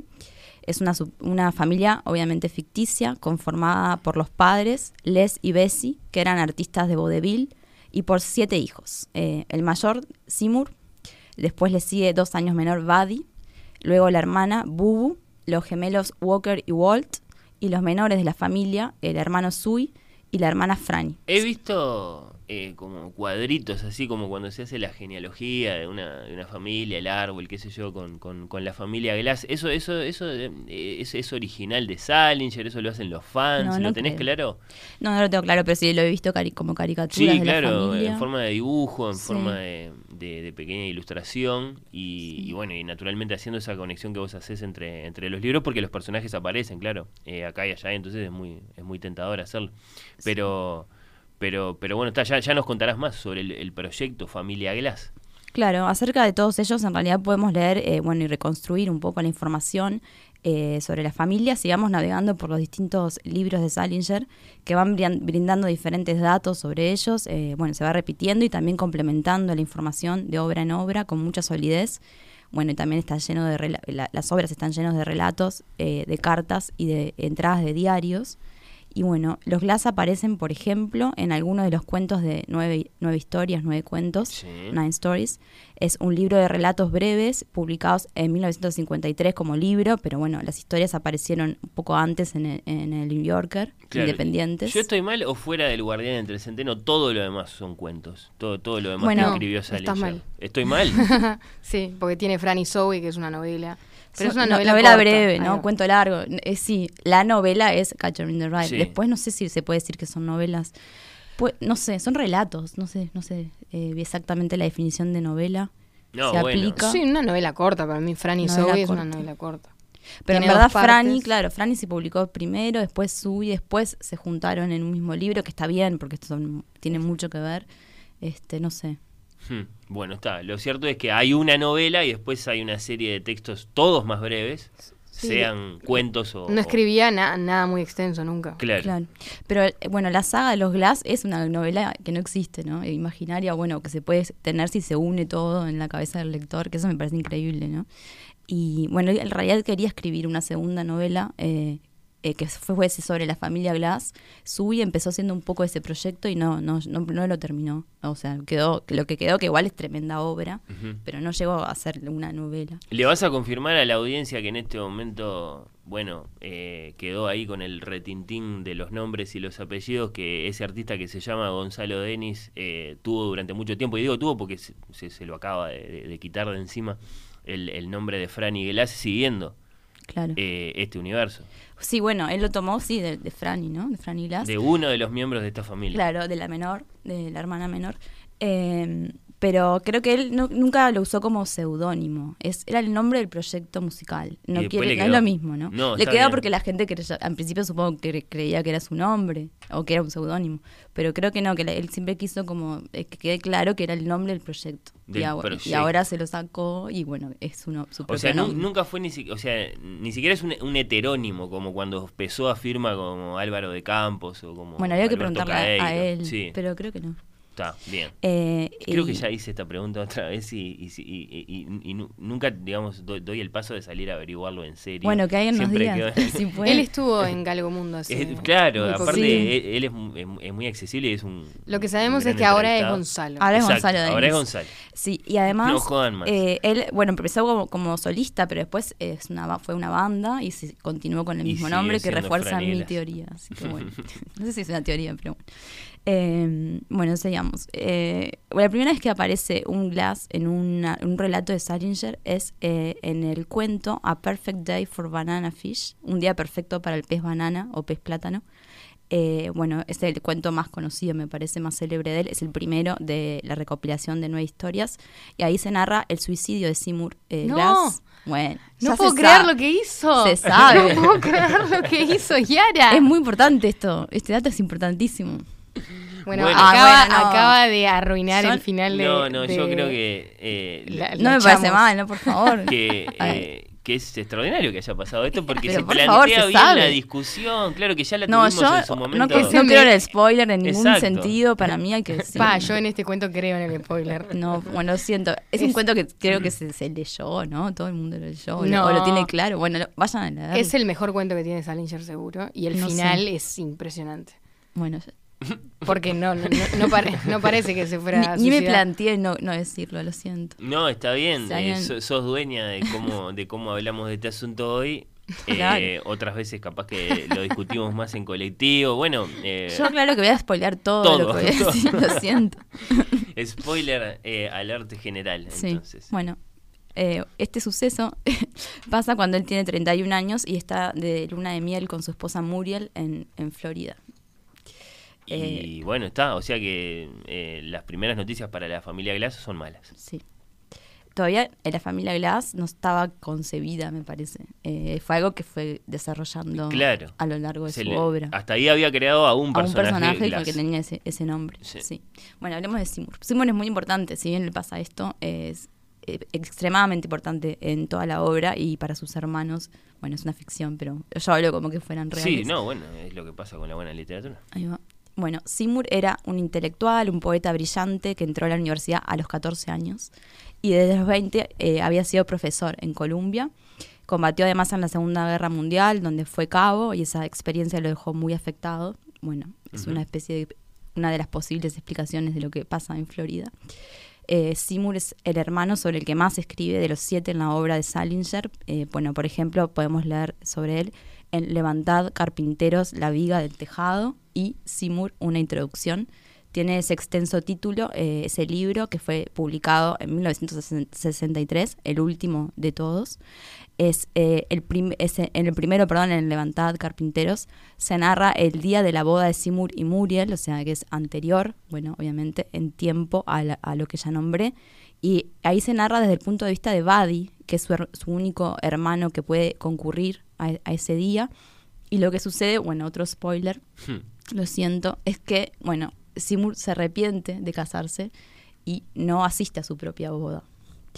Eh, bueno, Deja plantada. Sí, después pasa otra cosa. Sí. No es tan grave. Pero bueno, porque aparte ya dije que hay una luna de miel. ¿no? Este es menos grave, supongo. No, es menos grave porque aparte de eso eh, ya arranca el cuento así. ¿no? Claro, es arranca con el todos disparador en la cuento. recepción de la boda, que están todos ahí esperando. Sí. Llega el hermano de Seymour a ver, a presenciar la boda de su, de su hermano. Y, Y, de pronto él no está. y Y ya desde va. el arranque el hermano no está. Claro. Y no contesta el teléfono.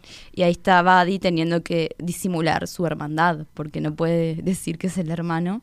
Por mucho tiempo no lo dice porque está rodeado de toda las- la familia de, de la Claro, novia. ¿no? Porque es el único que está de parte de, de los, De los Glass. Glass, Es el único familiar de él, del novio, en ese en esa fiesta. Sí, por diferentes motivos nadie más puede asistir, va Buddy, que además es el narrador del cuento. Eh, bueno, es un cuento eh, buenísimo, eh, muy diferente en realidad en tono a todo lo demás, eh, de Salinger, bastante absurdo y con mucho humor. Bueno, seguimos con Buddy. Bueno, que eh, perdón, el humor es una cualidad en Salinger. Sí, en, acá en su es libro un más humor conocido, claro. más absurdo. Más no, tan, no sé cómo definir el humor de Catcher in the Rye. Eh, es un humor mm, de, de desfachatez, de desenmascaramiento. Sí. Es un humor de, de- de crítico, con, a- con algo de, de toque, de crítica social. sé Bueno, irónico, sí. Claro, sí, sí. Bien, bueno, Buddy es el hermano más cercano en edad y también en relación a Seymour, eh, en relación afectiva quiero decir. Además, hay una interpretación de que, bueno, Buddy Glass sería una suerte de alter ego de Salinger. eh, por ejemplo, bueno, en Seymour, una introducción, el narrador, eh, que es Buddy, hace una referencia a, a que él fue el escritor de Catcher in the Rye. O sea, no, no deja mucha duda que es el alter ego de, de Salinger. Y bueno, la otra obra donde se los menciona a, a los hermanos Glass es Franny y Zoe, eh, que en realidad cada una se, se publicó originalmente por separado. Primero Fra- Franny y después Zoe. Y en el 61 se reunieron en un único volumen. Eh, bueno, en la primera parte se narra un par de momentos del fin de semana que Franny compartió con su novio Lane cuando tenía 21 años y era una estudiante universitaria y actriz que estaba en crisis existencial. Eh, y bueno, la segunda parte, Sui, eh, transcurre eh, tres días después de los episodios de Franny y es un relato narrado de nuevo por Buddy, donde se nos describe, por ejemplo, el, el enorme departamento neoyorquino donde vive esta familia en el Upper East Side. Es la primera vez que aparece esta descripción de la casa. Y hay allí una larga escena de baño que, bueno, ahora recordábamos con Candela en la tanda, eh, protagonizada por Sui, ¿Qué que pasa? está en la bañera. Y allí se pone a- leer una larga carta que le envió su hermano Buddy hace unos años, una carta leída y releída, se dice. Y bueno, se produce, eh, eh, se reproduce, perdón, la carta enteramente en el libro con una letra minúscula. Y bueno, queda muy claro ahí el, el tipo de relación que tienen estos hermanos, eh, cómo se preocupan eh, unos por los otros, cómo piensan en los otros, qué tipo de consejos se dan y cómo, bueno, están presentes, si bien lejos, eh, cada uno en la vida de los otros. Eh, decir que, bueno, todos los hermanos Glass fueron niños especiales, muy inteligentes, perceptivos. Los siete participaron de chicos eh, de un programa radial que se llama It's a Wise Child, es un niño sabio, donde aparecían eh, con seudónimos. Eh, se dice que hubo una continuidad de hermanos Glass participando de ese programa de 18 años, desde el primero, Seymour, hasta la última Fran, y todos pasaron por ahí. Y bueno, esta figura del niño sabio eh, es típica de Salinger, ¿no? Aparece muchas veces, se puede encontrar en, bueno, Catcher in the Rye, en El Guardián entre el Centeno, encarnada en su hermana, Phoebe. Sí, es Perdón, la hermana de Holden Caulfield, el protagonista Phoebe, eh, de 10 años, que bueno, es una especie de voz de la razón para su hermano, ¿no? Eh, por su realismo y su madurez inesperada, que contrasta además es básicamente el único con personaje esta que, que- falta, que ¿no? Holden respeta. Además, su eh, sí, mucho aprecio Sí, sí. tiene por ella.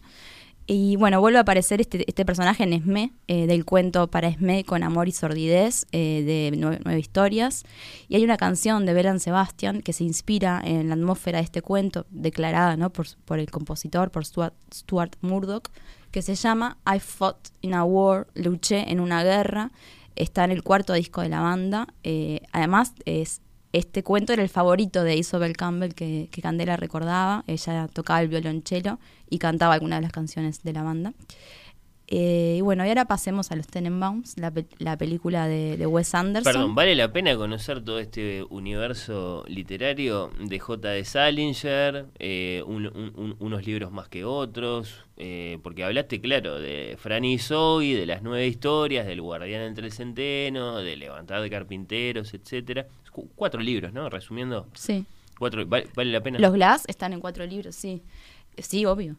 No, bueno, no sé qué tan obvio. Sí, sí, sin duda, sin duda. Muy, muy lindo de, de conocer y de rastrear. Eh, sí. Es curiosa la, la fama de Salinger, ¿no? No es una fama convencional. No, no, no se lo sitúa rápida y fácilmente al lado de Hemingway y de Faulkner y de Scott Fitzgerald y de los grandes de las letras estadounidenses del siglo XX, sino que siempre va como por otro lado. Tiene sus fans. Sí. Eh, hay quien eso no, no, no, no, lo, no lo acepta en el canon, pero, pero siempre está ahí, siempre está ahí. Vos totalmente a favor, Candela, evidentemente, de Salinger, Sí, sí. de que se lo lea. Sí, pero por el simple motivo de que a mí me encantó. O sea, yo arranqué con Franny y Zoe, que me gustó bastante más que el Guardián entre el Centeno. Yo creo que debería ser más conocido Franny y Zoe que el Guardián entre el Centeno. Y bueno, pero hay factores de leyenda Pero que pesan. todo es muy bueno. O sea, el tipo es un genio de los diálogos. un genio. Eh, conoce muy bien cómo interactúan las personas y además los personajes son eh, tan, tan como... en- son, son personajes raros e inteligentes y, Y hablan bien. Y hablan muy bien, pero además está- no, no, no, es, no tiene como una cosa barroca Salinger, es recontra sencillo. Sí, muy- sí, reproduce muy bien la oralidad. Esa es una de las Pero incluso cuando no hay diálogo, o sea, él escribe de una manera muy, muy, no, no quiero decir sencilla, porque, porque escribe muy bien, pero el, el, el, el lenguaje es muy sencillo. Bueno, el guardián del centeno tiene eso de, de que está todo el tiempo él diciendo, el personaje diciendo and all that y todo eso. Sí, sí, Como ni, sí. ni siquiera se, se estresa para de- describir una situación o explicar una cosa, es and all that y todo eso. Ya saben, como un adolescente. Sí, sí, Mm. bueno, es lo que es eh, Holden y, y- y su oralidad está reproducida de un modo prodigioso en el libro. Es una de las grandes virtudes, ¿no? Como, como parece que el libro hablara, parece Mm. que, que, que le hubiera puesto un, un grabador en la mente o algo así al, al personaje. Pero bueno, vos ya querías cambiar de Salinger para Wes Anderson. No, y- igual voy a volver a salir. Ah, bueno. Y esa, esa película creo que, creo que es recordada en general. Sí, de las más recordadas, más conocidas. De ¿no? ese director. sí. Sí, sí. Eh, bueno, ahí esta película eh, tiene otro grupo de niños súper inteligentes también y capaces. eh, son los protagonistas. sí. ¿Dijimos cómo se llama la película? Sí, de Royal Tenenbaums, los excéntricos Tenenbaums. Eh, hay también un retrato de una familia en esta película, es un retrato de una familia. Eh, bueno, los, los tres hermanos, en este caso, eh, también fueron niños prodigio, cada uno destacándose en un área distinta. Margot Tenenbaum, si recuerdan, interpretada de grande por Gwyneth Paltrow en la película, es la hija adoptada de la familia. Ella es una dramaturga consagrada desde la edad de nueve años, eh, aparece ahí leyendo Chekhov. Luego su hermano, Richie Tenenbaum, interpretado de grande por Luke Wilson, es eh, un destacado tenista. Y después el otro hermano, Chas, interpretado de grande por Ben Stiller, es un as de las finanzas desde niño. Y además la madre de ellos, Ethelyn, interpretada por Angélica Houston, escribió un libro sobre sus hijos titulado Familia de Genios. Una de Eh, las imágenes más recordadas de la película, creo, las más icónicas de todo lo que acabas de mencionar, y hay mucho ahí, es el, el- el conjunto deportivo de Ben Stiller. Claro. Es, es, absolutamente inolvidable. Sí, sí, sí. este, en rojo así. Claro, porque bueno, lo que Muy de la época. sí, hay un- una idea ahí en el vestuario de que ellos están estancados, ¿no? De grandes en su, en su niñez, entonces se representa con el hecho de que visten igual eh, de grandes que de niños, ¿no? Como que no avanzaron hasta Hmm. incluso en la, en la ropa, es la misma. Eh, bueno, pero bueno, le pasa esto, así que cuando crecen por diferentes motivos se pueden considerar todos unos fracasados, estancados en ese pasado, que no pueden desarrollarse bien y eh, esto lo dice el narrador de la película, si recuerdan, empieza como con una especie de prólogo eh, y el Alec Baldwin es el narrador, la voz que escuchamos, y dice, el esplendor de los jóvenes Tenenbaums ha sido borrado por dos décadas de traición, fracaso y desastre. Bueno, si bien puede sonar muy dramático, no, es una comedia, ¿no? Que tiene, bueno, este tono particular de Wes Anderson, que es como una mezcla de comedia y drama, muy, muy puntual. Y, y creo que también es un poco el registro de Salinger, a mí me hace acordar. Por eso también decía que son tres obras que están bastante vinculadas. Sí, aceptar con algo de risa la tragedia. Claro. Sí, sí, sí, Sí. sí. Te lo Eh, reconozco. Y bueno, también estos hermanos son, tienen un vínculo de mucho cariño entre sí. Eh, los Glass en particular eh, presentan un gran respeto hacia sus hermanos, mucha admiración, son una suerte de maestros uno de los otros. Para mí ese aspecto es, eh, bueno, de lo más entrañable de la obra. Cuando vos decías si vale la pena, bueno, para mí Bueno, sí, sí, por eso. Y ahora veo que tenés el libro marcado. Sí. ¿Vas a leer? ¿Puedo? Sí, claro. Me gusta que aparezcan las voces de los propios autores. Eh, tenés Eh, una de las ediciones españolas de los libros de Salinger, la de Edasa, concretamente de Levantar Carpinteros, La Viga del Tejado y Seymour, una introducción, ese libro de título eh, larguísimo. Eh, ¿Marcado en qué pasaje? Bueno, eh, en, e- en esta parte del libro, Buddy cuenta sobre una tradición eh, que compartían eh, él con su hermano Seymour, que consistía que, eh, bueno, Buddy escribía relatos y se los leía a su hermano en voz alta, y el hermano, al cabo de algunos días, le escribía una devolución de ese cuento en unos papelitos muy informales, pero lo hacía vía, vía escritura, Ahí ¿no? va. No se lo decía. La literatura Y- se mira a sí misma ahí, a ver. Sí. Y bueno, son muy lindas estas devoluciones y yo quiero leer una pequeña parte de una de ellas. O sea que lo que voy a leer es Simur eh, escribiéndole a Buddy, pero a la vez contado por Buddy, que es el narrador del cuento. Dice, esta tarde le he escrito al jefe del departamento de inglés nada menos toda una carta que sonaba como algo muy tuyo. Sentí tanto placer que consideré que debía decírtelo. Era una carta muy hermosa. Fue como aquel sábado por la tarde, la primavera pasada, en la que fui con Carl y Amy, aquella chica tan extraña que trajeron para mí, a ver Die Zauberflöte, y me puse tu verde embriagador. No- La flauta mágica, perdón. Sí. No te había dicho que me lo puse. Ahora abre un paréntesis y nos habla Buddy. Se refiere aquí a una de las cuatro corbatas caras que yo había comprado la temporada anterior. Les había prohibido a todos mis hermanos, pero en especial a Seymour, a quien más fácil le era llegar hasta ellas, que se acercara siquiera al cajón donde las tenía guardadas.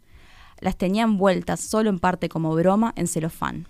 Y cierra el paréntesis, y ahora sí es Seymour. No me sentía culpable de llevarla, pero tenía un miedo mortal a que de repente aparecieras en la escena y me vieras sentado ahí en la oscuridad con tu corbata. La carta fue algo un poco distinto. Se me ocurrió que si las cosas se invirtieran, se invirtieran y tú tuvieses eh, que escribir una carta que sonara mía, te fastidiaría.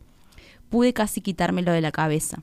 Una de las pocas cosas que, que quedan en el mundo, aparte del mundo mismo, que me entristece cada día, es saber que tú te molestas si Bubu o Walt te dicen que estás diciendo algo que suena a mío. Me tomas como una especie, perdón, lo tomas como una especie de acusación de plagio, un pequeño atentado contra tu personalidad. ¿Es tan terrible que a veces parezcamos la misma persona? ¿La membrana entre nosotros es tan delgada? ¿Es tan importante que tengamos en cuenta qué es lo que pertenece a cada uno? Aquella vez, hace dos veranos que estuve tanto tiempo, descubrí que tú, Sui y yo hemos sido hermanos por lo menos en cuatro encarnaciones, quizá más. ¿No hay una belleza en eso? Para, nos, para nosotros, ¿no es cierto que cada una de nuestras personalidades comienza justo en el instante en que reconocemos nuestras tan estrechas relaciones y aceptamos que es inevitable el mutuo préstamo de chistes, talentos, tonterías? Observarás que no incluyo las corbatas. Creo que las corbatas de Buddy son las corbatas de Buddy, pero es un placer tomárselas prestadas sin permiso. Hmm. Eh, entre hermanos. Sí. Es un, es un eh, digamos, eh, un, un modo muy particular de, de leer al otro, entre hermanos, pero me gustó, me gustó. Eh, ahí estabas leyendo, para, para el que se quedó preguntándoselo, eh, levanta- Levantad Carpinteros. No, en realidad es de la segunda parte. Bueno, de la Es segunda parte que hicimos una, introducción, introdu- una- sí. una introducción. Sí. De J.D. Salinger. Sí. Bueno, ¿cómo sigue esto ahora? Bueno, Y ahora, ahora- porque yo sé que tenés por lo menos un libro más para mencionar y creo que una película más. Sí. Ahora vamos con un libro que se llama Contrato Familiar de Virginia Anderson. eh, también se llama Anderson, pero es casual. es una escritora uruguaya de Montevideo que nació en 1974. Esta es su primera novela, eh, se llama Contrato Familiar, publicada en 2019 por Alter Ediciones. Sí, sí, sí, la tenemos presente, la hemos comentado acá, no sé si nosotros, pero creo que las Karamazov, eh, eh, mu- mu- muy, elogiada, una novela que, que, Sí. que- que tu- que digamos que quienes la leyeron la, la saludaron como muy buena. Sí. Bueno, es eh, un, un libro que pertenece al género que podemos llamar de autoficción o escritura biográfica o literatura del yo. Sí. Es una tendencia ¿no? de cierta literatura uruguaya reciente. Es muy breve y tiene bueno, una narradora que va a hablar eh, de su familia y nos la va a presentar. Y como siempre en este género se abre bueno, esta duda o esta zona donde se juega con la idea de que la narradora y la autora un poco coinciden, es decir, que puede tratarse de su familia. A mí me gustan este tipo de obras eh, porque bueno, eh, operan en esa supuesta dicotomía autora-narradora. Y bueno, acá comienza presentando la mirada de una niña sobre su familia y sus situaciones de adultos que no termina de comprender, pero como la narradora en sí es esa niña ya crecida, luego sí las comprende, ¿no? Y se produce ahí un efecto interesante porque aparecen las dos miradas en conflicto. Y por ejemplo, hay un episodio en el que la abuela les hace a ella y a sus hermanos ñoquis para la merienda. No quiero revelarlo, pero bueno, si se lee, allí hay una comprensión tardía, ¿no? De lo que se pasó ese día y se resignifica un poco lo ocurrido.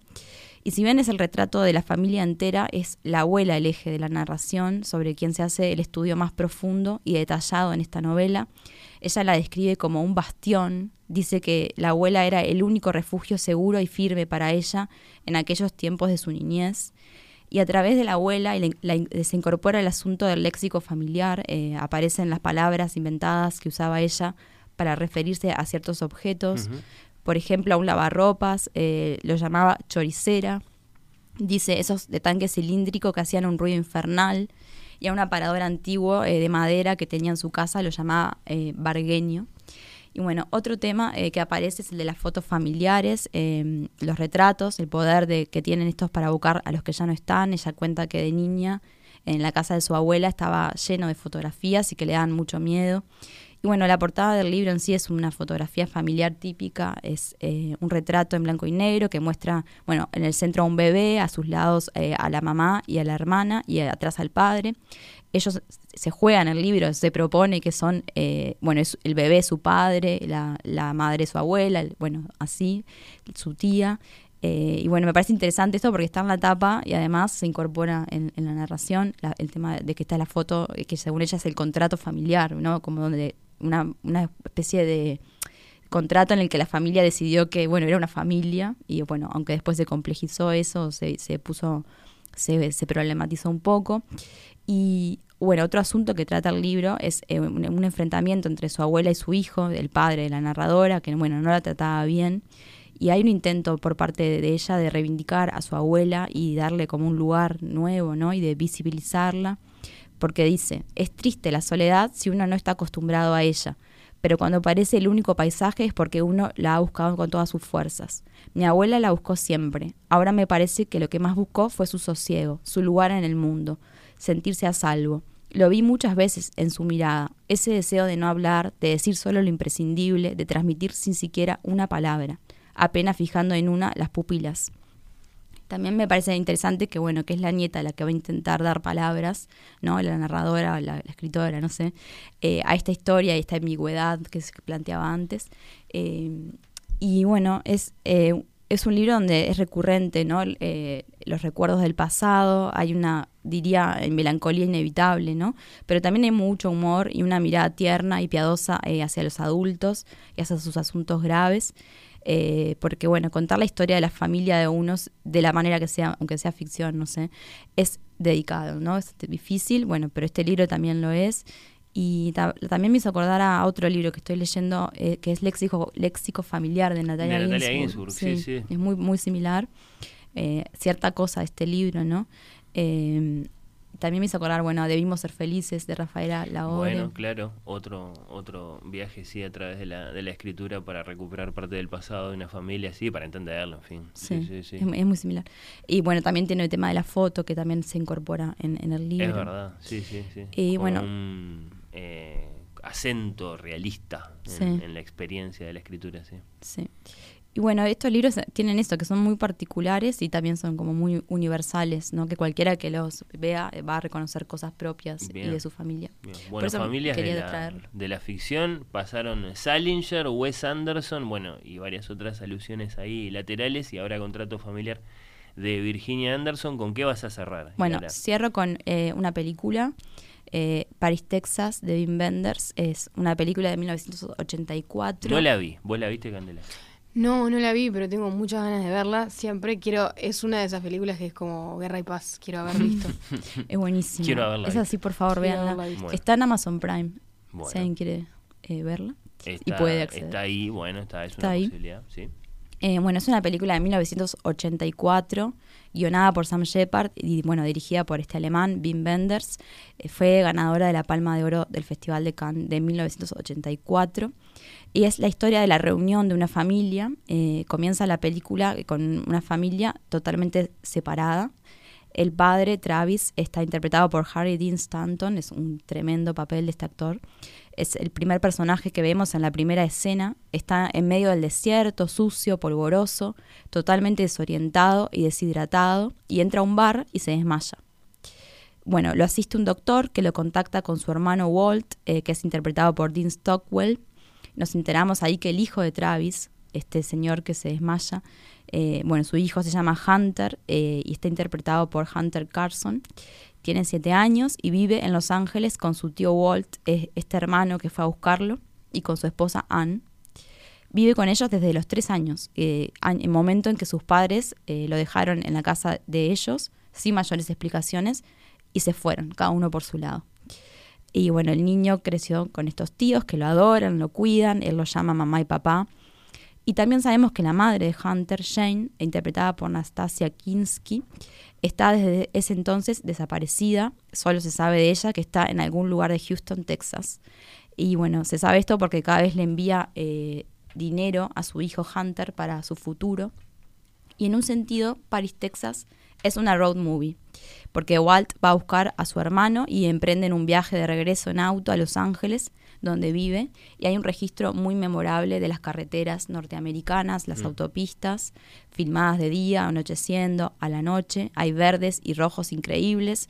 El fotógrafo es un colabora- colaborador habitual de Wenders, que es Robbie Mueller, y bueno, es increíble la fotografía, otro motivo para ver la película. Es muy bella. Sí. Y bueno, Wenders tiene fascinación por Estados Unidos, por la música y el cine de ese país. Eh, hay un- una idea bastante difundida sobre que por ser un director europeo es capaz de ver características de la cultura norteamericana que algunos directores de allí no logran apreciar. Eh, se ha dicho que nadie filmó las carreteras de Estados Unidos como Wenders. Y bueno, luego de este road trip, eh, Travis llega a la casa junto a su hermano. Ahí lo esperan, bueno, Ann y Hunter, su hijo. Y Travis tiene por delante la tarea difícil de recuperar el cariño de su hijo. Y hay hermosas escenas en las que lo vemos conseguirlo poco a poco. En un momento pregunta, mientras ojea una revista buscando respuestas, cómo se ve un padre, porque él de alguna forma perdió la memoria, ¿no? Y, tiene que recuperar todo eso. Y Travis se va recomponiendo y va ent- entendiendo qué es lo que debe hacer y crea un plan eh, que los lleva a viajar juntos, padre e, e hijo, en una especie de misión para encontrar a Jane, la madre de Hunter, y van en un Ford muy viejo con unos walkie-talkies y nuevamente la película emprende un viaje, ¿no? En auto por las autopistas. Ahora van desde Los Ángeles hacia Houston, donde Travis sabe que Jane se encuentra. Y Hunter ahora tiene siete años, pero bueno, desde los tres que no la ve a su madre y la quiere reencontrar, aunque dice que no se acuerda de ella. Y es- es- antes habíamos visto unos videos eh, caseros filmados en Super 8 con imágenes de la familia muy feliz en un viaje que habían hecho a la playa. Eh, Hunter ahí es un niño muy, muy chico. Y bueno, todavía queda un montón de película y es todo otro tema, este nuevo viaje que emprenden juntos, eh, que también es un reencuentro entre padre e hijo. Y bueno, yo voy a hacer un gran salto en la historia hasta la última escena de la película. Y bueno, ahora sí con una advertencia porque, perdón, pero quiero... Baje el volumen. no, quiero sí leer eh, el comienzo de un artículo que escribió el francés Serge Danet, un crítico de cine, sobre Wenders y sobre esta película. Y bueno, el comienzo, él él comienza este artículo contando el final de Paris, Texas, la última escena. Y ahí vamos a comprender algo sobre las familias del mundo y la nuestra, eh, seguramente Sí. en el final de la película. el no sé si sobre todas las familias, pero algo sobre la vida seguro. Algo sobre la vida. Sí. Bueno, está. No, bueno, la- las familias como protagonistas, los libros, el cine, la música. Yo estoy esperando esa gran revelación. Bueno, A ojalá que, se- que llegue. Eh, voy a leerlo ahora, sí que ta, si alguien no quiere escuchar eh, sobre la última escena, deje de escuchar por un minuto, no sé. Se, va a más o olvi- se menos. van a olvidar y después Sí. cuando vean la película se van a sorprender. Yo creo que esto les puede, les puede aumentar las ganas de verla en realidad, pero bueno, como quieran. Así que bueno, voy leyendo eso. Dice, una bestia. Habría que ser una bestia para no conmoverse con la última escena de París, Texas.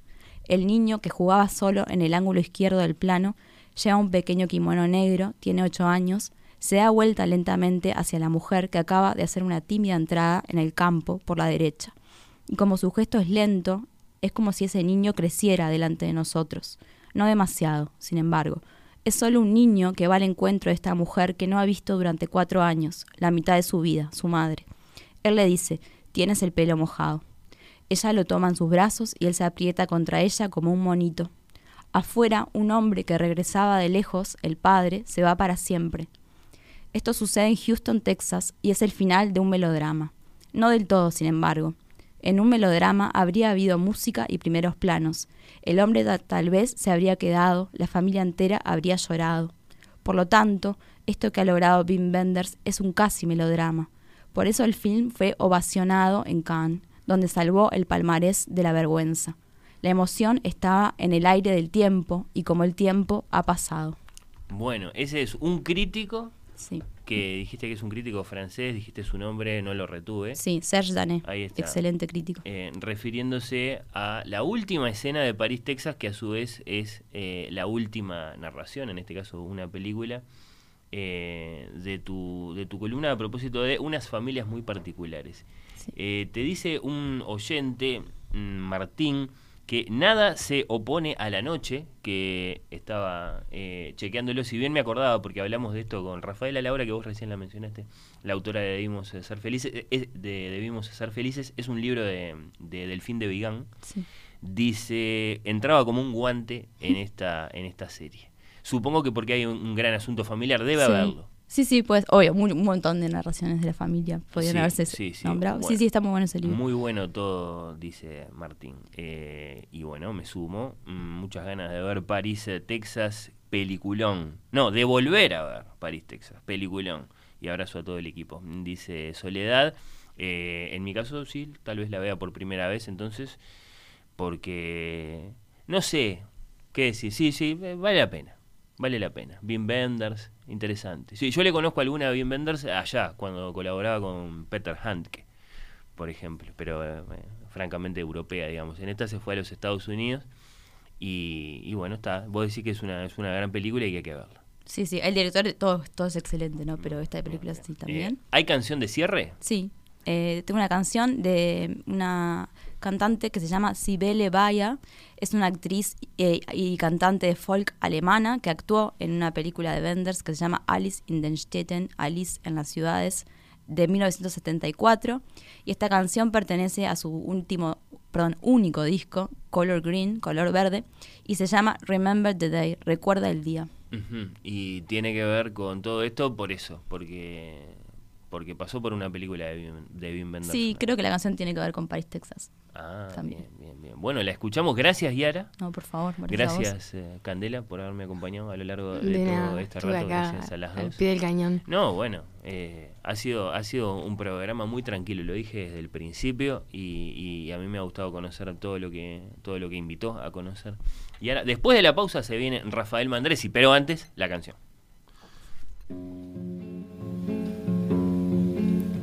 Remember the day when I left home to buy some food, myself in that painful February mood. I did what I could. Remember that day when I left home to just buy some food. Considering if one shouldn't die or if one should. Sun was high and I found me on the road to Genoa. Did you ever drive in a monster constitution and find to reach a seaport and done is a solution? You should if you could. Though slowly, slowly, I no longer thought, oh, what is good or what is not. There simply was the water smell and remoteness.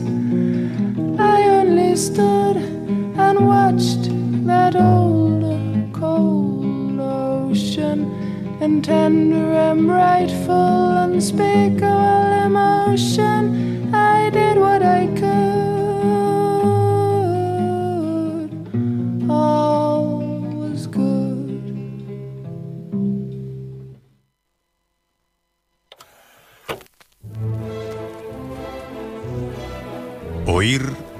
Los ojos.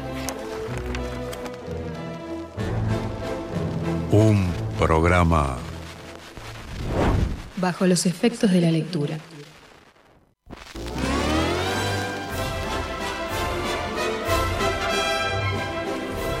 Oír con los ojos.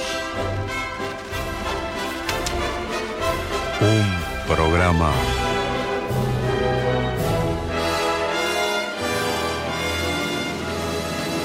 Bajo los efectos de la lectura.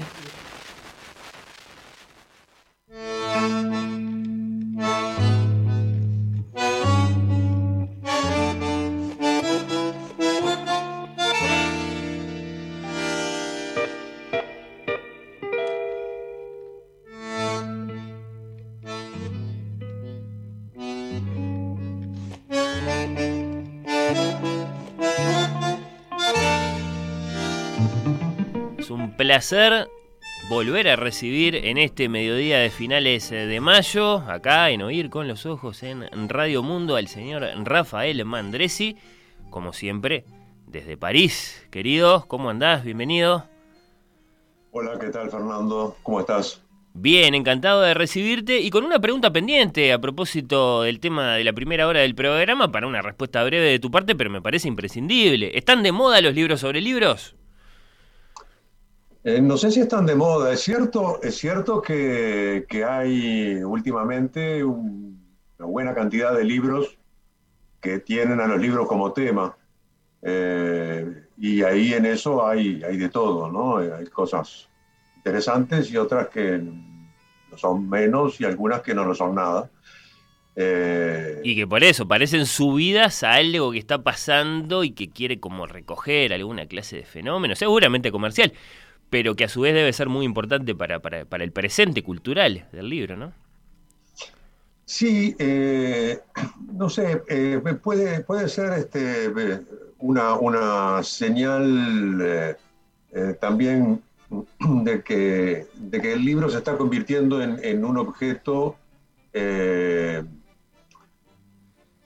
¿cómo decir? Este, cuando, cuando alguien empieza a escribir este, y, hacer, y hablar mucho de un objeto, ese objeto tal vez esté en peligro. Claro, lo estamos homenajeando el libro. Sí, cuidado. Como Sí. que, como, como, yo qué sé, como este, si empezaran a escribirse libros sobre, sobre los primus. Bueno, ay, ay, ay, la comparación. Bueno, está. Eh, sí, me, me- me gusta como reflexión y, y- y me preocupa, bueno, como mensaje que estás eh, lanzando ahí, Rafael, pero mm, por supuesto que te lo quería preguntar. Eh, tu tema, de todos modos, tampoco es que eh, nos vamos a ir de libros eh, y lecturas. ¿Por dónde va hoy? Porque sé que hay una historia, sé que hay un viaje tuyo de por medio. Y, y bueno, y uno de esos títulos que suenan bien alto, ¿no? Porque estos libros o este libro del que vas a hablar, eh, bueno, eh, vienen, vienen con un gran asunto. Sí, este, es una historia de libros, efectivamente, y es una historia de guerra. Eh, una historia que yo ignoraba por completo hasta hace poco más de un mes. Eh, estuve por, por, razones profesionales en, Madrid, en la Universidad Complutense, por un tribunal de tesis, y conversando con algunos colegas me hicieron, me comentaron de esta historia, eh, que me pareció muy interesante eh, y, y- y en cierto modo una historia eh, trágica. Hmm. Y bueno, me puse a buscar material sobre eso y encontré, este, entre otras cosas, este, algunos textos de una, de una señora llamada Marta Torres Santo Domingo, que este, tiene una, una tesis de doctorado, entre otras cosas, eh, donde en una parte de esa tesis este, narra eh, aspectos de, de- de esta, de esta historia y, y a su vez tiene otro texto cuyo título es muy elocuente, que es Libros que salvan vidas. Bien, ahí apareció.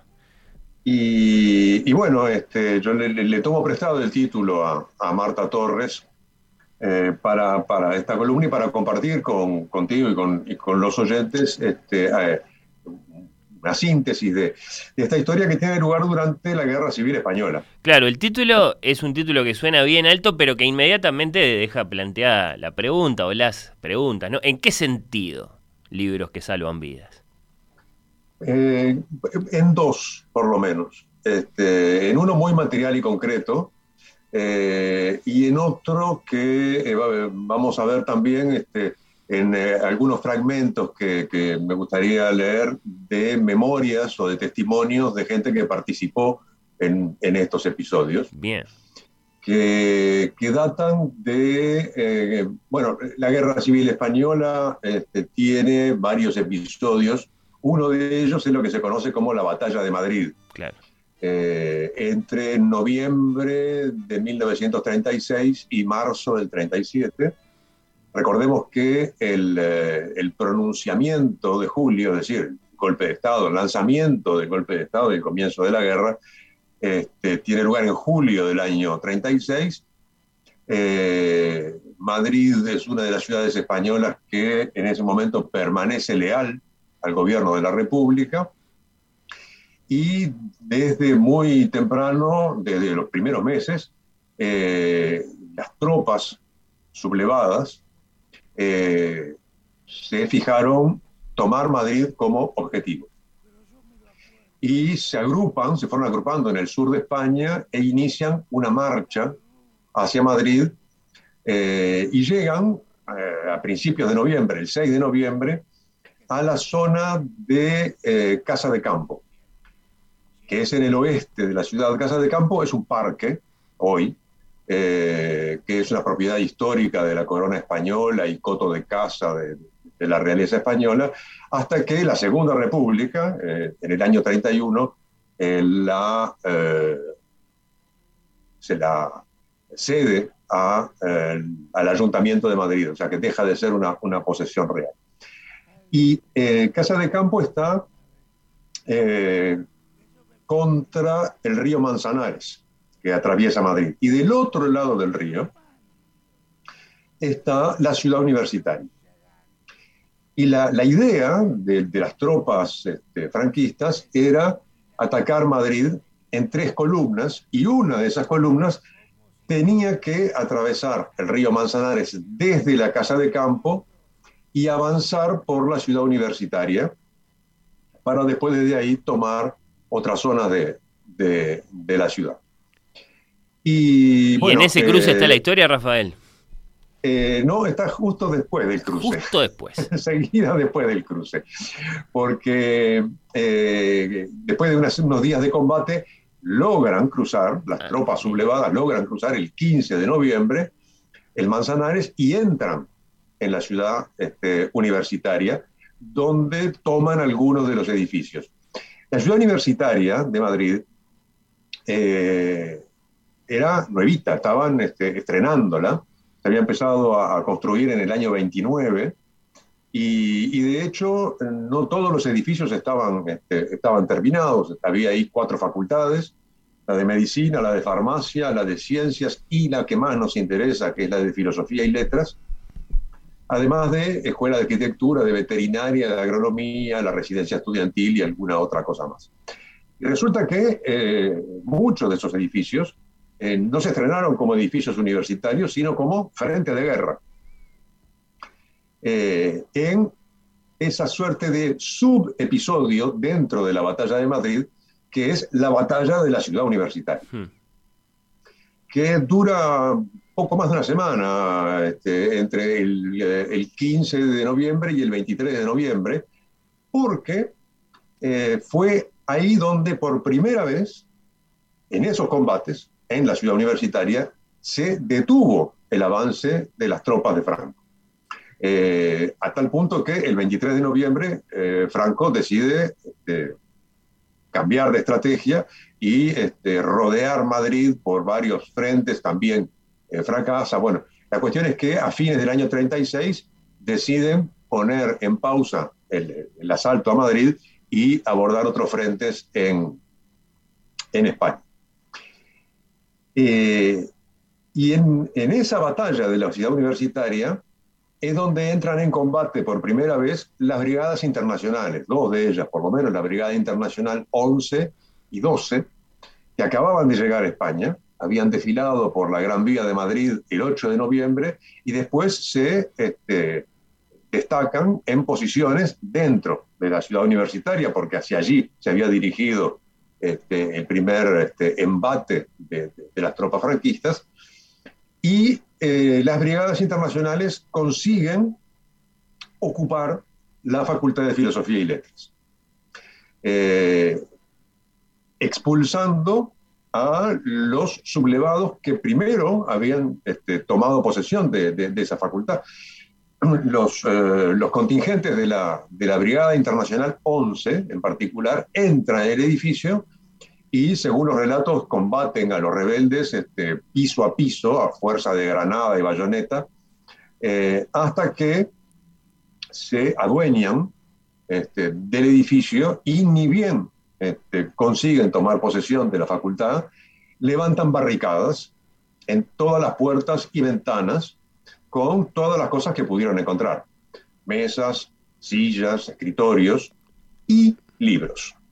Hmm. Cientos de libros que habían descubierto en la biblioteca del sótano. Y así es como los libros de la biblioteca de la Facultad de Filosofía y Letras terminaron convirtiéndose en barricadas. Claro, a falta de bolsas de arena. Exactamente, no tenían bolsas de arena y lo de las bolsas de arena es muy importante para lo que va a venir después de, de- de que se termina. En realidad, la batalla de la ciudad universitaria termina en el sentido de que este, la- las tropas franquistas deciden este, modificar la estrategia, pero va a haber combates allí. O sea, lo que, lo que ocurre es que el frente ese se congela y sigue habiendo combates hasta el final de la guerra civil, Hmm. hasta, hasta el año 39, en la ciudad universitaria. Pero el, el- el momento duro ¿eh? dura esos siete, ocho días, de los que hablaba recién. Eh, y, eh, y hay unos cuantos testimonios de, de esos días, justamente, de la batalla de la ciudad universitaria, y entre ellos los relatos de los brigadistas internacionales. Eh, y, y me gustaría, eh, porque eh, se, se ve bien eh, de qué maneras distintas los libros salvan vidas, eh, leer eh, tres o cuatro fragmentos de, distintas, de distintos relatos de esos, de esos brigadistas, empezando por un inglés, John Somerfield, que eh, era miembro del batallón Dumont de la, de la undécima brigada, y que escribió al año siguiente, en el año 37, un libro que publicó en Londres, este, cuyo título es Volunteer in Spain, vol- voluntario en España, que son sus memorias. Y en, en un pasaje, en un tramo del texto, dice lo siguiente, y leo. Cuando llegamos a la ciudad universitaria, conseguimos entrar en el edificio de filosofía. Construimos barricadas con volúmenes de metafísica hindú y filosofía alemana de principios del siglo XIX. Eran totalmente a prueba de balas. Exploramos la biblioteca. En la gran sala de lectura, armas antitanques descansaban sobre las mesas. Los libros valiosos y los manuscritos habían sido llevados a otro lugar, pero había muchos otros libros llenos de interés para nosotros. Descubrimos una colección de clásicos Everyman y los llevamos a nuestra habitación. Una fría mañana encontré en un estante Los poetas de los lagos, de Thomas Quincy.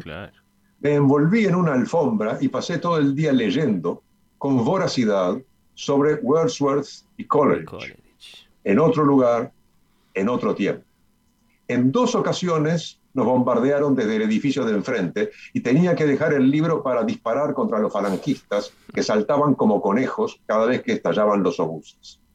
Leí toda la tarde y había llegado al último capítulo de Los Poetas de los Lagos cuando estalló un obús en la biblioteca llenándola de humo y polvo. Las figuras se movían confusamente y la cabeza de John estaba sangrando. Este John, del que habla este, Somerfield, era otro inglés, John Cornford, un estudiante de Cambridge, comunista, que se había ido a España primero para ser corresponsal de guerra, se afilió al POUM, o PUM, Partido Obrero de Unificación Marxista, y se unió al batallón Comuna de París de la undécima Brigada Internacional que combatió en la Facultad de Filosofía y Letras. Y en, entre tanto había hecho un viaje de ida y vuelta a, a Inglaterra para reclutar otros estudiantes de Cambridge, entre los cuales estaba Bernard Knox, K-N-O-X, que eh, dejó su vida universitaria en Cambridge para este, enrolarse en las brigadas internacionales y que dejó sus memorias también, eh, de las cuales tomó estas líneas. Las barricadas estaban hechas con libros de la biblioteca. Tomamos los más grandes y voluminosos que pudimos encontrar. Entre ellos, recuerdo que había una enciclopedia de religión y mitología hindú. Más tarde descubrimos, después de escuchar los impactos de las balas en los libros, que el grado de penetración de las balas llegaba aproximadamente hasta la página 350. Increíble. Desde entonces me incliné a creer, como nunca lo había hecho antes, aquellas historias de soldados cuyas vidas habían sido salvadas por una Biblia que llevaban en el bolsillo de su chaqueta. Claro, un escudo. O sea, Sommerfield eh, habla de, de, la- de- de lo material en, en- en- en- en el salvamento de los libros, es decir, de los libros que están allí este, para, como, como trinchera, y también habla del salvamento de la lectura de esos libros en esas circunstancias. ¿no? Dice, en otro lugar, en otro tiempo, leyendo a Coleridge, leyendo a otros. Y en el caso de Knox da una, una- una serie de indicaciones este, interesantes a saber cuál es el grado de resistencia, por lo menos qué espesor tienen que tener este, los libros para ser eficaces en, en proteger este, a, eh, los, este, a los resistentes, a los republicanos, a los combatientes republicanos de la artillería y de la metralla eh, de, de los franquistas. Por ejemplo, entonces, propiciando una, una discusión acerca de qué tan extensa tiene que ser una novela, digamos, en este caso, este, está claro qué, qué- qué clases de novelas nos pueden servir y, y- y cuáles no. Exactamente, y, y hay un, un párrafo este, que voy a leer este, dentro de un par de minutos que, que también este, alude a eso. Eh, pero antes, un- una, este, otra cita de otro brigadista, italiano, en este caso, eh, que también participó en esa misma batalla, eh, que fue era comisario político de la Brigada Duodécima y que terminó allá por eh, 1964 eh, como secretario general del Partido Comunista Italiano durante seis años, siete- no, poco más, siete, ocho años. Y escribió un libro en el año 56, también de memorias eh, sobre las brigadas internacionales en España. El título en italiano es Le Brigate Internazionali in Spagna, publicado en Roma. Y ahí también tres líneas eh, que extraigo. Dice Luigi Longo, los del batallón Comuna de París entran en el pabellón de filosofía y letras, se acercan rápidamente a las ventanas y construyen allí parapetos con todo lo que encuentran. Mesas, bancos, libros. Las obras de Kant y de Goethe, de Voltaire y de Pascal, de Cervantes y de Dante, de Shakespeare y de Platón, toda la filosofía, toda la literatura, toda la cultura antigua y moderna es utilizada para cerrar el paso. Eh, parece una referencia casi este, especular aquella de, este, de aquel siniestro eh, general que, este, que gritó viva la muerte este, delante de un amuno. Un alemán, un novelista alemán, Gustav Regler, que formaba parte también de las brigadas internacionales, no escribió memorias, pero sí escribió una novela que publicada en Nueva York en el año 40, que se llama La Gran Cruzada, The Great Crusade. Eh, y el primer capítulo, que se desarrolla en uno de los edificios de la ciudad universitaria, se llama Muerte en la sala de lectura, Death in the Lecture Hall. Y la última, eh, el último fragmento que, que me gustaría compartir eh, no es de un testigo, sino de alguien que crea un personaje de brigadista, me refiero a Alejo Carpentier, Bien. en la consagración de la primavera. Yo no, no, no recordaba esto, hace mil años que leí la consagración de la primavera, y, este, y hay un, un personaje que es un brigadista cubano, y Carpentier, eh, digamos, este, pone en boca de este personaje el, el relato siguiente. Sí, había estado en la defensa de Madrid, en los peores tiempos, los de la ciudad universitaria, cuando el Comuna de París ocupó filosofía y letras y se hicieron parapetos con libros, de Kant, Goethe, Cervantes, Bergson y hasta Spengler. Pero mejor cuando eran autores de muchos tomos, porque a Pascal, a San Juan de la Cruz, a Epicteto, los hubiesen traspasado con una sola bala de fuerte calibre. Lo que ahí servía eran los 74 tomos de Voltaire, los 70 de Víctor Hugo, las obras completas de Shakespeare, la biblioteca de autores españoles de Rivadeneira, empastados y en papel de mucho cuerpo.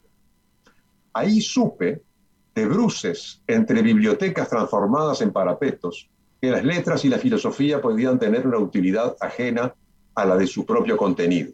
Ahí, metiendo el cañón de mi fusil entre tomos de Galdós, otro autor muy apreciado por prolífico en tales momentos. La prolijidad, qué lindo. Bueno, esto eh, termina el, e, esta, este momento, como decía hace un rato, este momento eh, de combate frontal eh, en diciembre del 36, porque los atacantes de Madrid ya habían tomado la decisión de postergar la toma de la ciudad y seguir la ofensiva en otros frentes. Aunque el combate en la ciudad universitaria, repito, siguió hasta los últimos momentos de, la guerra. Eh, pero, pero el combate empezó a ser otro a partir de ese momento porque eh, las balas y las tropas eh, dejaron paso a los poquitos bibliotecarios que todavía quedaban para salvar los libros. Es decir, libros que salvan vidas y libros que hay que salvar. Sí. Y eh, eso se desarrolló en los años 37 y 38 fundamentalmente, con muchísimas dificultades, porque seguía siendo una zona de beligerancia. Eh, y, eh, y, el edificio de la, de la, Facultad de Filosofía y Letras estaba bajo comando militar de las tropas republicanas. Y hay también allí toda una serie de, de, de recuerdos y de testimonios sobre, y de documentos eh, sobre las misiones de salvamento y de eh, traslado de, de, la que eh, era la, facultad, la biblioteca de la Facultad de Filosofía y Letras, una de las más ricas de toda España en ese momento. era en diciembre de, de 1935, las colecciones sumaban casi 150.000 libros, que eh, venían de una larguísima historia de bibliotecas reales, de donaciones y a su vez de todo lo que se había acumulado eh, en el primer tercio del siglo XX. Sí, eh, si habría memoria para salvar, claro. Sí, claro. Más este, libros valiosísimos que pertenecían a la Facultad de Derecho pero eh, que a su vez era la heredera de la antigua Universidad de Alcalá de Henares, o sea, mm. estamos hablando de que se remonta al siglo XVI, eh, y eh, que este, tenía una, una, colección en particular de códices medievales y de impresos de muchísimo valor, y que como el edificio de la Facultad de Filosofía y Letras en el momento de inaugurarse tenía mejores condiciones de seguridad, decidieron que esos libros valiosos de la Facultad de Derecho fueran a la biblioteca de la Facultad de Filosofía y Letras. O sea que los tesoros a salvar eran todavía mayores. Eh, y eh, las peripecias son infinitas, es decir, desde el traslado eh, de noche en camiones blindados o este, en los camiones que trasladaban alimentos, siempre con autorización, que no se conseguía fácilmente, de los comandos que estaban a cargo del, del edificio y con, y ahí volvemos a lo que decías hace un rato, este, con una condición. Este, nosotros les dejamos que se lleven libros, pero nos, traigan, nos, tienen que traer bolsas de arena. Claro, claro. Y como no conseguían bolsas de arena, muchas veces el traslado de los libros no se pudo hacer. Eh, y las pérdidas fueron enormes. Los libros son bolsas de arena, decía uno. Y claro. este, con, en realidad este, es muy difícil, este, por lo menos este, de acuerdo a la información que, pude, pude recabar, estimar eh, cuánto, se perdió. Pero eh, podría este, eh, pensarse que se perdieron aproximadamente 50.000 volúmenes. De los 50.000, de los 150.000 eh, Sí, que, sí. que existían. Eh, y a su vez, eh, por supuesto, de lo que se conservó y lo que se salvó, mucho de ese material estaba Francamente agujereado. Y sí. totalmente agujereados, quemados o, o parcialmente rotos, o en fin. Eh, es decir, se, trató de recomponer el patrimonio bibliográfico, eh, por lo menos para este, ponerlo a salvo en algún otro lugar que no fuera la ciudad universitaria. Eh, después hubo que, tras la guerra, se reconstruyen edificios de la, universidad, de la ciudad universitaria. La facultad, el nuevo edificio de la Facultad de Filosofía y Letras se reinaugura en 1943 y ahí hay que intentar que los libros vuelvan. Eh, y empiezan mucho después, allá por los años eh, 60 o 70 fundamentalmente, el otro capítulo que es el de la restauración Claro. de todo el material dañado, Hasta donde se podía. este, hasta donde se podía. El se, qué sé yo, restauraron este, un libro de, de un amigo tuyo, el, el- el- el libro de saber de astronomía de, de Alfonso X el Sabio. Este, es una de las restauraciones que se hizo. Pero también se tomó la decisión de dejar sin restaurar una buena cantidad de ese material como rastro de la memoria.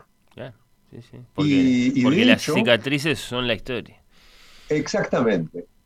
Y de hecho, en el año 2012 hubo en la Universidad Complutense, eh, se organizó una exposición llamada Balas y Letras, libros con heridas de guerra en la biblioteca histórica, que este, mostró esa, este, esa, no sé si todo, pero por lo menos una buena parte de, de ese material este, dañado. Y, las imágenes son eh, entre eh, surrealistas y, estremecedoras de, ver este, libros abiertos de donde sale una bala, una bala que había quedado atrapada adentro de un libro, eh, de este, hojas este, eh, quemadas en, lo- en los bordes por,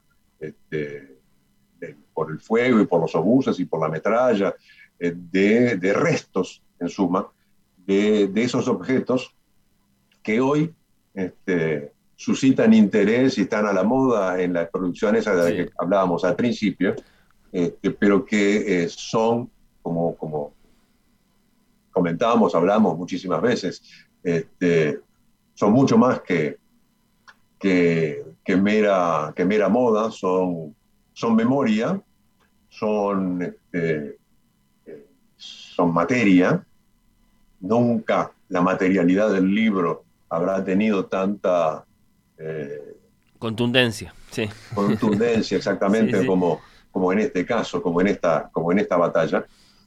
Y, y como se trata de memoria, este, yo quería, para, para cerrar hoy, eh, salirme un poquito de la tradición, como lo anunciabas este, hace un rato, Sí, es verdad. A ver. y, y en lugar de un tango, en realidad hay una pequeña trampa, porque algo de tango hay, este, proponer una canción de la querida María Elena Walsh. Para ilustrar esta historia entonces de libros que salvan las mentes de, de atormentados soldados, que salvan, que salvan las vidas de esos, soldados, eh, eh, construyendo las, las- las- las propias eh, trincheras, y, y- y también un- una historia de, de- de bibliotecarios que salvaron libros, ¿no? que, que- que así cerraste tu relato. Sí, eh, y todo eso en, en medio de la guerra, Claro. de una guerra civil, de un golpe de Estado. Hmm. Eh, y, y con eh, la decisión de transformar a varios de esos libros en objetos para recordar, en objetos para la eh, memoria. Eh, de, de manera que me pareció bastante, bastante adecuado este, cerrar este anaquel de hoy con la canción de María Elena Walsh que se llama Como la cigarra, eh, y no preciso explicar mucho por qué, de acuerdo a lo que dice, en una versión muy especial de un disco muy atípico del año 1908 1985, grabado por Roberto Goyeneche, con una orquesta de 35 músicos dirigida por Carlos Francetti, músico y director de orquesta argentino, este, residente en Estados Unidos, y con una sonoridad que no es este, una sonoridad tanguística o tanguera, sino más bien jazzística. Eh, primero se grabó toda la música y después Goyeneche cantó sobre la grabación. Y por lo tanto lo que, lo que te propongo y lo que les propongo a los oyentes es este, irnos con eh, Como la cigarra en la eh, conmovedora voz de- del polaco Goyeneche. Gracias, querido, por una gran historia. Nos reencontramos cualquier sábado de estos. ¿Cómo no?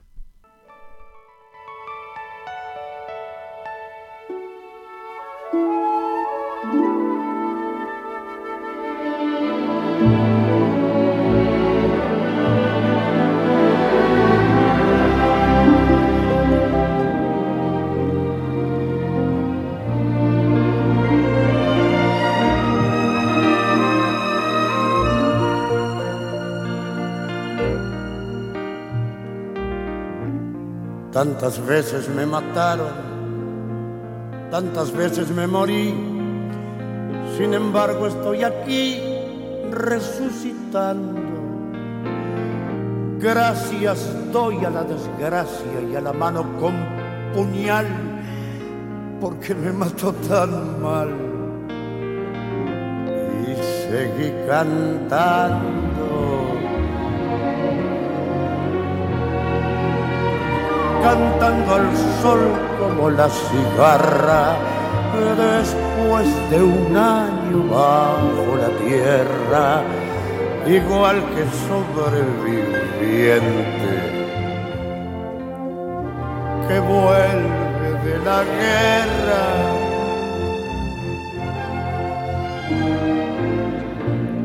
Tantas veces me borraron, tantas desaparecí a mi propio entierro fui solo y llorando. Hice un nudo en el pañuelo, pero me olvidé después que no era la única vez. Y seguí cantando, cantando al sol como la cigarra después de un año bajo la tierra, igual que sobreviviente que vuelve de la guerra.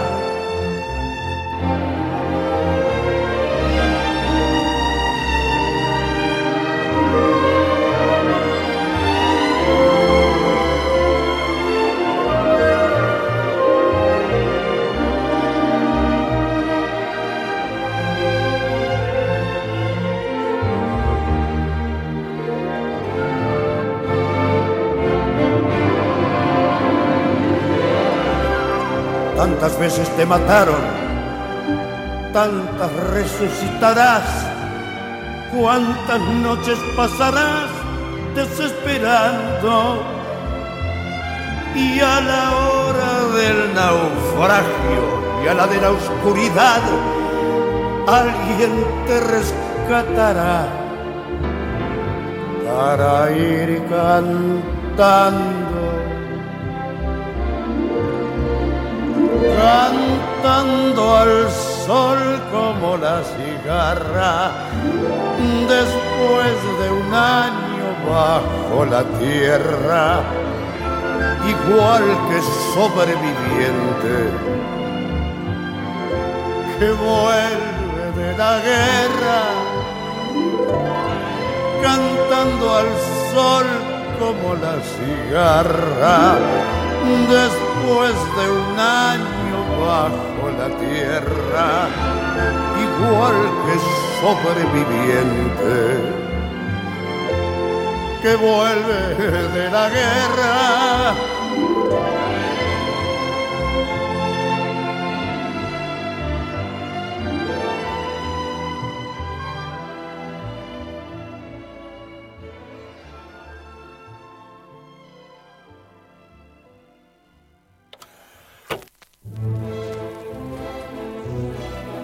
Oír con los ojos. Un programa Bajo los efectos de la lectura.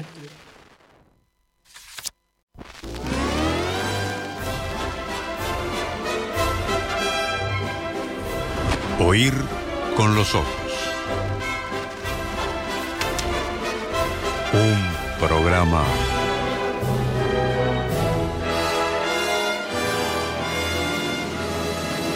Bajo los efectos de la lectura.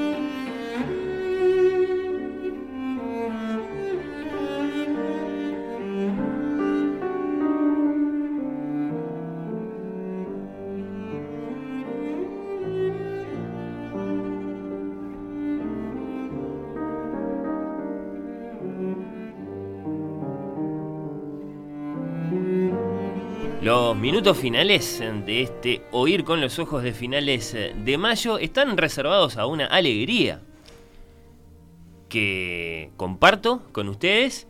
Esto es doblemente excepcional, ya lo adelantaba eh, en el comienzo del eh, programa, porque cuando nuestra invitada está en Uruguay, de pronto no está en Montevideo. Entonces, no solo está acá, eh, cerca, eh, sino que además está en Montevideo y tiene la oportunidad de visitarnos acá en estudios. Es una voz que ya ha pasado muchas veces por este programa, la, de la escritora y traductora uruguaya radicada en Australia, Rosario Lázaro Igoa. Bienvenida. Muchas Rosario, gracias. gracias por estar acá. Ya soy figurita repetida acá. Bueno, eh, conversamos a propósito de peces mudos. Conversamos. Conversamos a propósito de cráteres artificiales, esa fue la última vez. Mm, fue la última vez, pero tuvimos una conversación previa Claro. también. Pero saliendo de tus libros, Ajá. también conversamos contigo a propósito de traducción literaria, que es otra de tus actividades eh, Exactamente. de cartel. eh, Digamos que hemos conversado, esta es la cuarta vez que conversamos en menos de dos años. la primera, sin embargo, con todo lo que tiene de Presencial. especial, eh, acá en estudio es muy, muy, muy Muchas gracias, muchas gracias por la... En realidad fue una invitación, yo quedé en avisarte y cumplí en avisarte que estaba en, en Uruguay.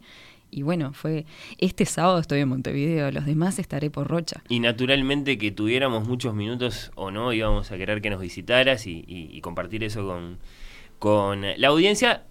Eh, digamos, lo cual además vamos a aumentar como, como recuerdo, eh, dejando un ejemplar firmado, si te parece bien, de uno de tus libros, el último. Claramente, lo vamos a hacer. Voy- me, voy a, me voy a dedicar a la, a la dedicatoria, como quien dice. Ya hay demandas de- desde la audiencia, además lo, lo avisamos en, en las redes y, y hay quien levantó la mano, yo lo quiero, porque claro, no, no, no- no es cualquier ejemplar.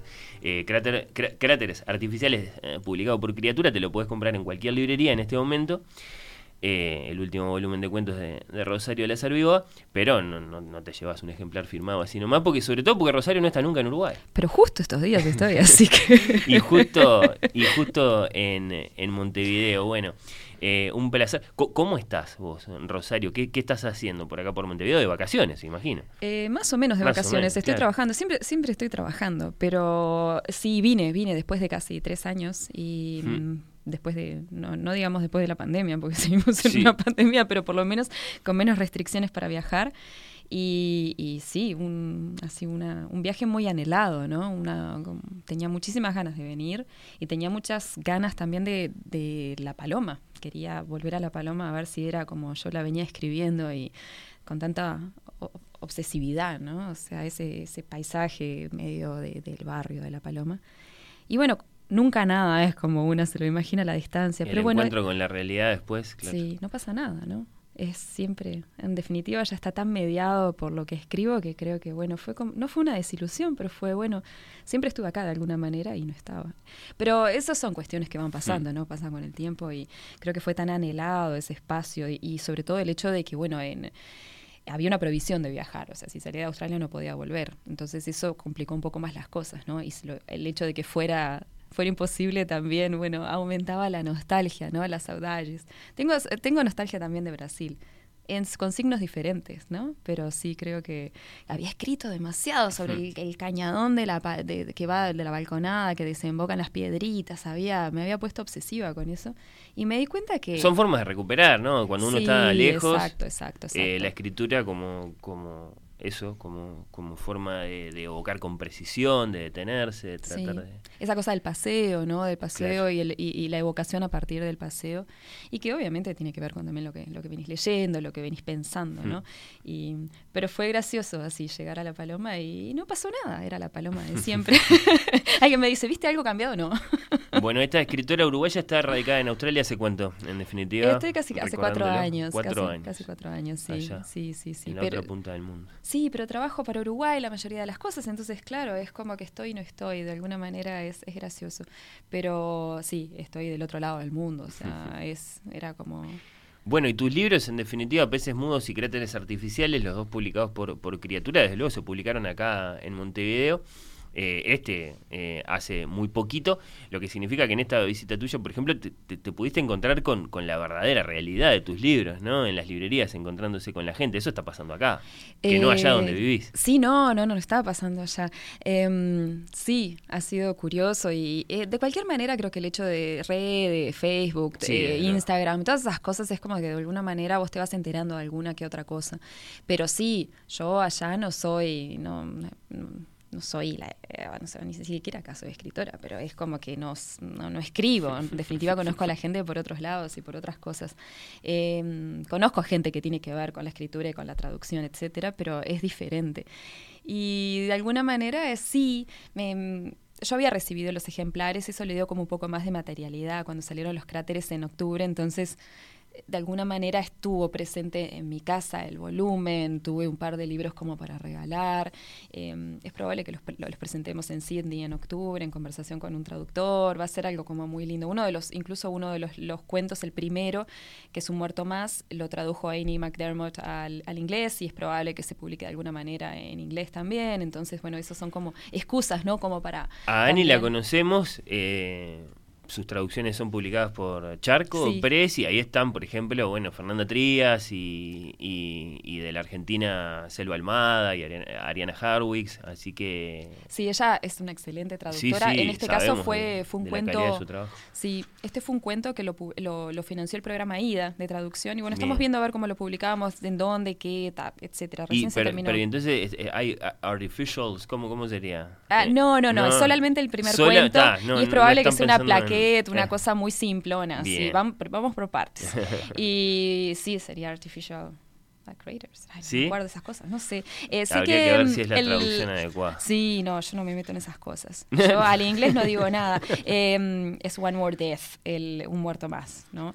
Y hubo también una discusión con ella, no discusión, ¿no? Pero un intercambio sobre el título y algunas cuestiones que iban surgiendo. Ella es una excelente lectora y además tiene una prosa en inglés muy buena. O sea, eso es una cosa que, que yo veía, de, incluso tradujo Peces Mudos, el cuento, solamente el cuento que va a salir ahora en una revista, y fue curioso porque mm, veía que algunas soluciones no se me hubieran ocurrido a mí, obviamente, porque yo no, no escribo en inglés, y que eran muy elegantes, estaban muy buenas las cosas que iba ella descubriendo, como en su propia prosa, como el excelente inglés que, y la excelente prosa en inglés que tiene, ¿no? Yo decía, esto está buenísimo, está mejor en inglés que en español.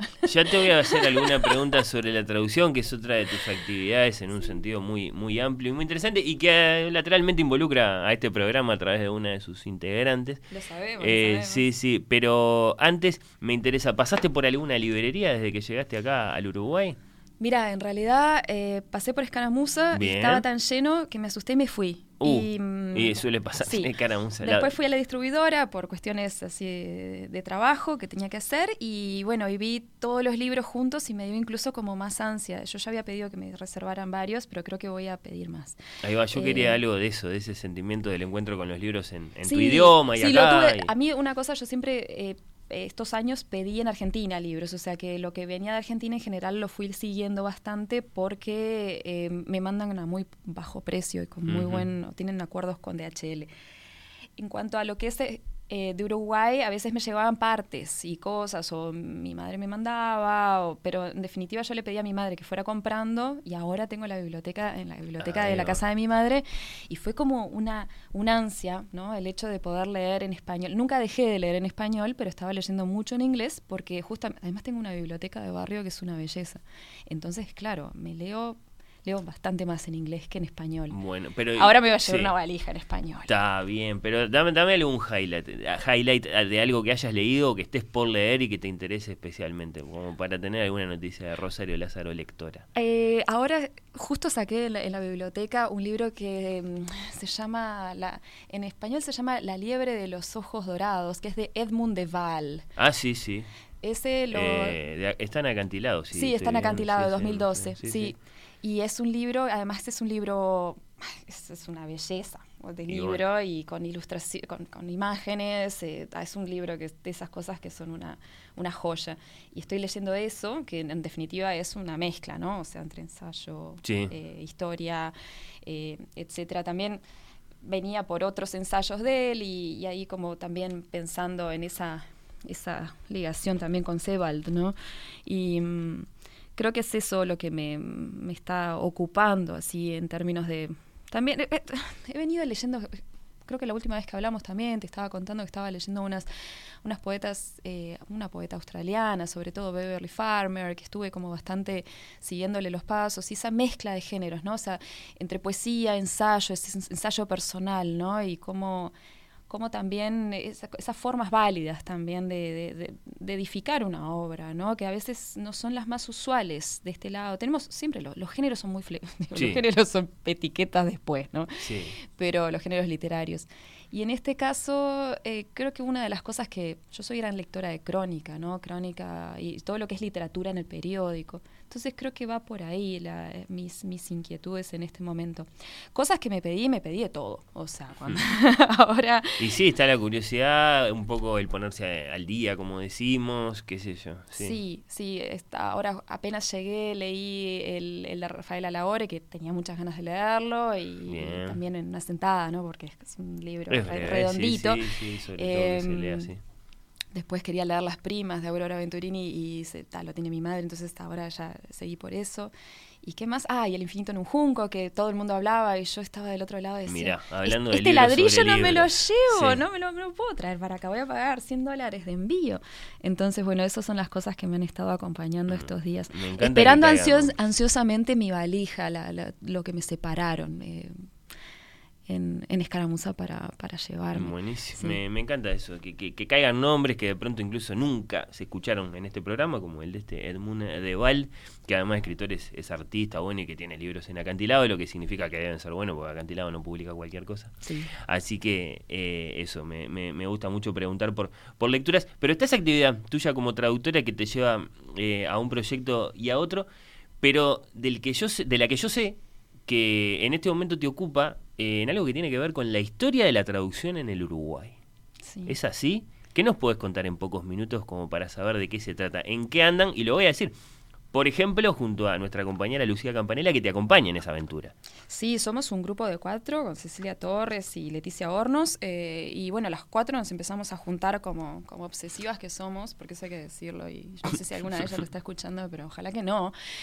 Hace un año más o menos, eh, y bueno, estamos, ahora vamos a presentar un proyecto que es de, bueno, es, como una un, relevamiento bastante eh, extenso de lo que ha sido la traducción literaria en Uruguay.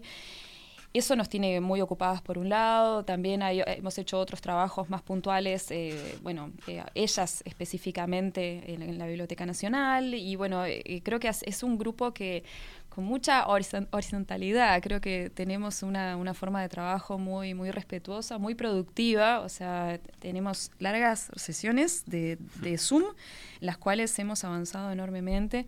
Y, y bueno, creo, estoy muy contenta con ese grupo de trabajo porque es también una forma de, tener en Uruguay ese, eh, que ellas venían trabajando desde diferentes lugares, ¿no? Pero trabajando con traducción literaria y me hace muy feliz el hecho de que, bueno, que estamos trabajando las cuatro y que venimos, eh, bueno, pensando de qué es lo que se ha traducido en Uruguay, de qué manera, quiénes son, quiénes han sido los traductores. ¿Cuándo empieza esa historia, Rosario? ¿Ya lo tienen más o menos claro? Mediados del siglo XIX, no sé. Eh, sí, 1871, pero ta, por referencias eh, académicas, ¿no? ah, pero es- me tiraste un año muy preciso. Bueno, no lo digo yo, lo dicen eh, académicos. Bueno, que pero se no sabemos, de eso. nosotros los lectores Eh, comunes no sabemos Es más, es como es cuando se pasa de imprentas a, a editoriales, ¿no? O sea, es como la, la- es el, en el sentido moderno de las editoriales. El momento en que un cierto uruguayo uruguaya tradujo, no sé.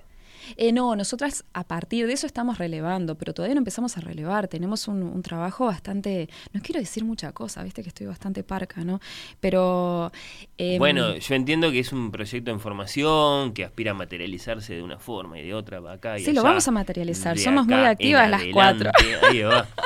No, pero ha sido. Pero- va- vamos a hacer un relevamiento cuantitativo primero, o sea, ver cuántas obras se han traducido y se han publicado en el Uruguay, y a partir de eso, eh, bueno, establecer ciertas, ciertas regularidades o no, ¿no? O sea, es bueno, eh, en dictadura se tradujo más, se tradujo Claro. menos, eh, se tradujo más del francés hasta el año 30 o no. Yo que sé, estoy tirando cualquier. eh, No, pero es interesantísimo. Pienso, mm, lo pienso desde, desde un lugar muy, muy sencillo y muy coloquial. Eh, esto es muy propio de, de- de la conversación entre lectores en general. Uh, la traducción es española, no sé qué, la de anagrama. Sí. Bueno, esto es cuánto y qué se tradujo acá en el Uruguay a lo largo del tiempo, desde que se empezó a leer y a traducir la literatura eh, de otras de otras lenguas para, para ser publicada acá. Y es Eh, solamente en libros, ¿no? Lo que nosotras nos ocupamos, que en realidad en la prensa hay mucho más, pero bueno, Hmm. en este caso nosotras no nos vamos a ocupar por una cuestión de, bueno, de, No, de viabilidad del proyecto. Exactamente, trazar Creo algunos límites. Exacto, es una forma también de decir, bueno, además de una historia de la literatura, quere- queremos tener historias de la traducción que no se explican por las mismas lógicas, ¿no? O sea, la traducción tiene sus propios mecanismos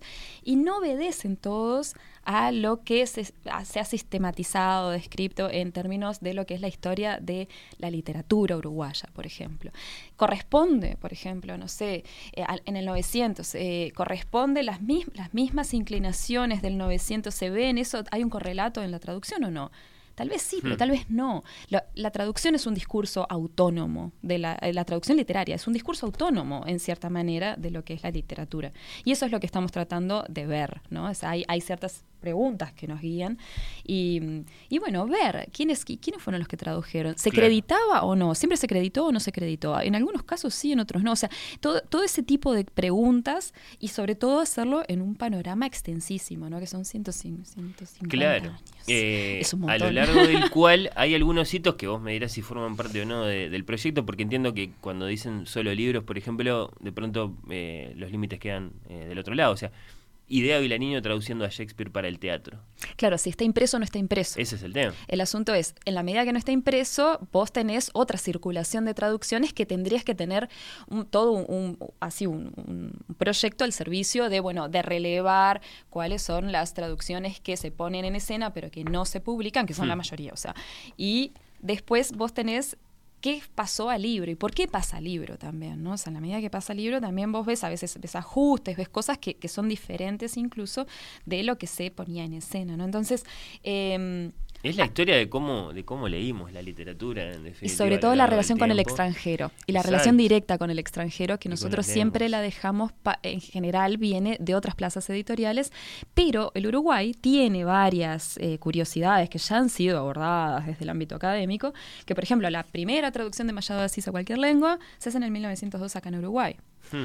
la primera traducción de Guimarães Rosa a cualquier lengua, y si no me equivoco, es la de eh, Eduardo Milán y del Bocha Benavides en 67, creo, de, de Banda Oriental, Ahí con el vaquero de- Mariano. Del portugués. Exacto. Entonces vos tenés gente acá en Uruguay, más allá de que no sea una plaza editorial enorme, tenés gente, tenés intelectuales, tenés toda una masa crítica por varias, por confluencia de muchos factores, tal vez no tanto en la actualidad, pero sí te seguís teniendo, que están al tanto de lo que pasa en el mundo y que deciden traducir de primera mano, ¿no? Y no esperan a la que la editorial eh, peninsular te lo traiga, sino que se aventuran a eso. Y pienso en, por ejemplo, la colección La Flauta Mágica, ¿no? O sea, Claro, cosas de de, ese tipo. sí, Son sí, sí. unicidades, son cosas como rarezas, pero no dejan de ser también expresivas de cómo también Uruguay es una plaza editorial con... Es un, Que da el paso adelante. Sí, en cierta manera sí. Tal vez en algunos momentos más que en otros, ¿no? O sea, y en- eso es lo que queremos saber. Eso es lo que nos interesa. Claro, ese es el atractivo de ese gran vistazo a, esto, digamos, eh, en conjunto, ¿no? O sea, Exacto. a lo largo de... Y también de- darle lugar a los traductores que muchas veces Bueno. han sido invisibilizados. No me voy a volver a las polémicas de siempre. Lo prometo.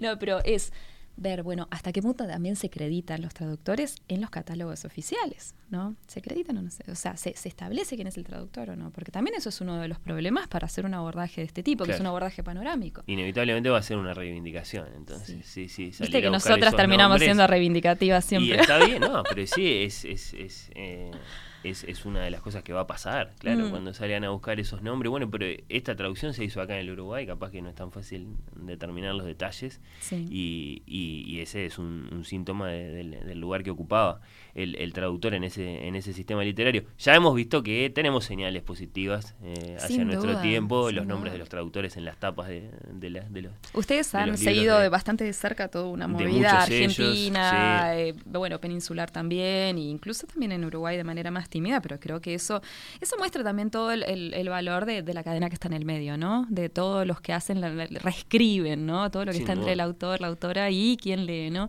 Y creo que eso es algo que se está reivindicando en el Uruguay hace varios años y que, bueno, que también la traducción está dentro de ese paquete. Porque ¿no? sobre, sobre, sobre todo porque tomamos conciencia. Tomamos Mm. conciencia de que un libro no, no se hace así nomás y que muchas veces eh, uno de los autores del libro es el traductor. Cuando un libro no es original de- del idioma en el que lo estamos leyendo, evidentemente hay, hay, hay un papel importantísimo que juega el traductor. Bueno, la mencionamos a Ani, con ella conversamos acá Mm. en, en entrevista eh, muy tranquilos sobre el tema. Creo que cuando uno entiende de qué se trata y, cuál es la importancia de esa actividad, la importancia determinante de los efectos de la, de la experiencia lectora después, ¿no? Incluso, capaz que para cerrar, no, no, no volviendo sobre las, las polémicas de siempre, sino haciéndote esta pregunta, porque pensaba esto el otro día. ¿Vos qué decís, no? Viste que siempre está lo de, no, bueno, mejor si uno puede leer el original, ¿no? Si vos podés leer en inglés, capaz que lees a Salinger en inglés y de ese modo lo vas a apreciar más. Eh, no sé, ¿eh? No sé, no estoy seguro. Porque, ¿qué pasa? Vamos a suponer que sí, que yo puedo leer en inglés y me animo con Salinger y lo leo. Y entonces dejo de leer la traducción que está ahí disponible para encontrarme, sí, con el autor propiamente dicho. Pero, ¿será así? Porque ¿cuánto tengo que dominar yo el inglés para realmente poder apreciar eh, la prosa de ese autor? Eh, capaz que puedo leer en inglés, pero no lo suficiente. Y en cambio, una traducción que fue hecha por alguien que sí conoce la lengua eh, original en profundidad, seguramente me va a traer a través de ese arte, el arte de, de- de- de, bueno, de, como volver a cero el texto para después recuperarlo en otro idioma, eh, esos detalles que me, que me los voy a perder porque no, no domino tanto la lengua original. ¿Vos qué decís? Puede, decir, pu- puede eh, ser una decisión perfectamente razonable. esa. No, voy a leer la traducción, es mejor. Creo que las máximas en cualquier terreno Sí. siempre hacen que uno se tenga que, que desdecir, ¿no? O sea, pero eh, sí que son experiencias de lectura diferentes. Y si sos un buen lector o una buena lectora, yo creo que vas a apreciar el hecho de leer varias traducciones, vas a apreciar el hecho de acercarte también al original y vas a apreciar el hecho de que se retraduzca. Si es un texto rico, como por ejemplo Mm. el Ulises, por algo hay retraducciones del Ulises, porque Pero- es un texto que da para un montón de cosas, son textos polisémicos, son textos Sí. que, que admiten muchas traducciones. Si vos vas leyendo, lo decía Borges, ¿no? En aquellos ensayos, tiene tres ensayos sobre la traducción que se han citado así Sí. hasta el hartajo. No voy a citar nada de eso. Ninguna actividad tan consustancial con el arte de las letras, es un misterio. Sí, ni tan modesta, ¿no? una cosa así. Pero bueno, él decía que gracias a que él, eh, bueno, no leía griego, era. Era por la Ilíada que lo decía. No, yo no me acuerdo, ahora tendría que releerlo. Pero lo leí hace poco, re- releí este, este ensayo. Y él decía que gracias a eso es que había leído un montón la de Chap, la de Chapman y que la de no sé quién, que era mejor que la de no sé cuánto, y que en definitiva gracias a eso él había tenido un abordaje y una y también el darte cuenta que son son aproximaciones a ese texto, que ese texto y, y- y el texto original en definitiva también va a depender muchísimo de quién lo, o sea, son relecturas. Entonces cuando entras a ese universo que te empezás a dar cuenta de que si a vos te regalan un libro y te dicen, mira qué bueno que está este libro, léelo porque mira que está bárbaro, Sí. es, es, es gran literatura y etcétera. Vos Claro, lo vas a leer diferente. ¿eh? eh, bueno, pero si la Desde persona es... momento en que me dijo leete, sí. dale. No, bueno, pero suponete que es alguien que vos Ta, respetás en profundamente. esa persona, sí. Y la persona te dice, léete, mira, léete a Jorge Luis Borges. Eh, justo traje ahí porque está el texto del, del culto sobre los libros. sí. Otras Inquisiciones. ¿viste? Léetelo porque está re bueno. Vos no conocías a Borges, no sé, pa- pasó algo. Sí.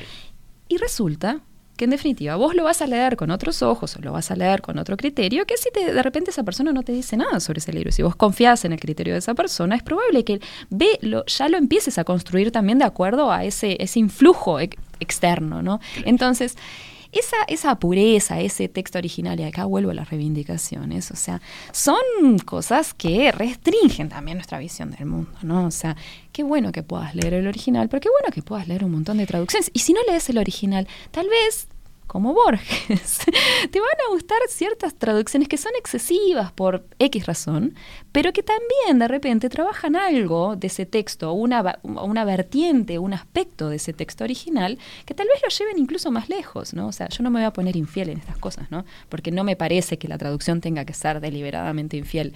Sí creo que la traducción tiene un poder de desestabilizar cómo está hoy la literatura vernácula. Absolutamente. Está cambiando el mapa, el mapa de la literatura y de nuestras. eh, Y no digo más nada, porque si no sigo- pero sigo en los me mismos encanta. Es decir, yo parto solamente de revisar la noción de que leemos traducciones porque no tenemos más remedio, porque no, no leemos el Sí. ruso eh, como para leer Guerra y Paz.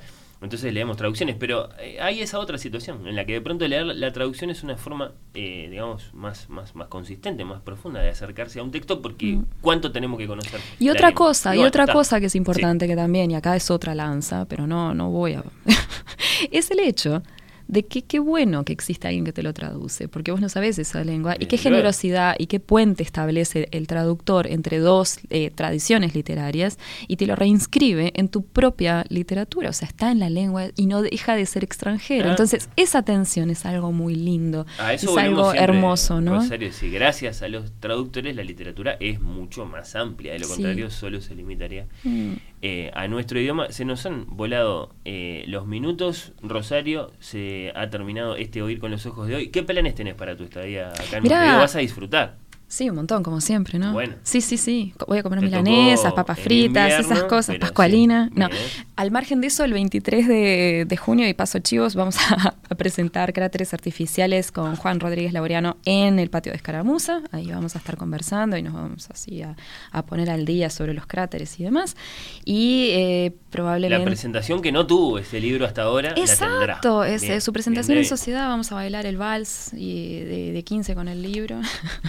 Pero sí, esa es, ese es el plan y bueno, varias otras cosas más familiares y más personales, pero ah, probablemente se, se presente en, en José Ignacio también y bueno, y vamos a ir viendo por, por dónde nos lleve el libro. Bueno. Pero sí, muy, muy contenta, muy contenta y sobre todo esa cosa de, de- del estar y de verlo, verlo por ahí, verlo circulando, ¿no? Que eso es lo más interesante, ¿no? Cuando- Encantadísimos de tenerte por acá, Rosario, y me gusta que haya esa invitación para ir al, al patio de Escaramuza a encontrarse contigo y, y con el libro y con Juan, que es un gran librero. Y, Y un gran escritor. y un- sí, bueno, y un gran escritor también, poca gente lo sabe. Nosotros hemos hecho lo posible por, por hacer que se sepa cuando, cuando, ha- Exacto. cuando nos ha visitado Juan.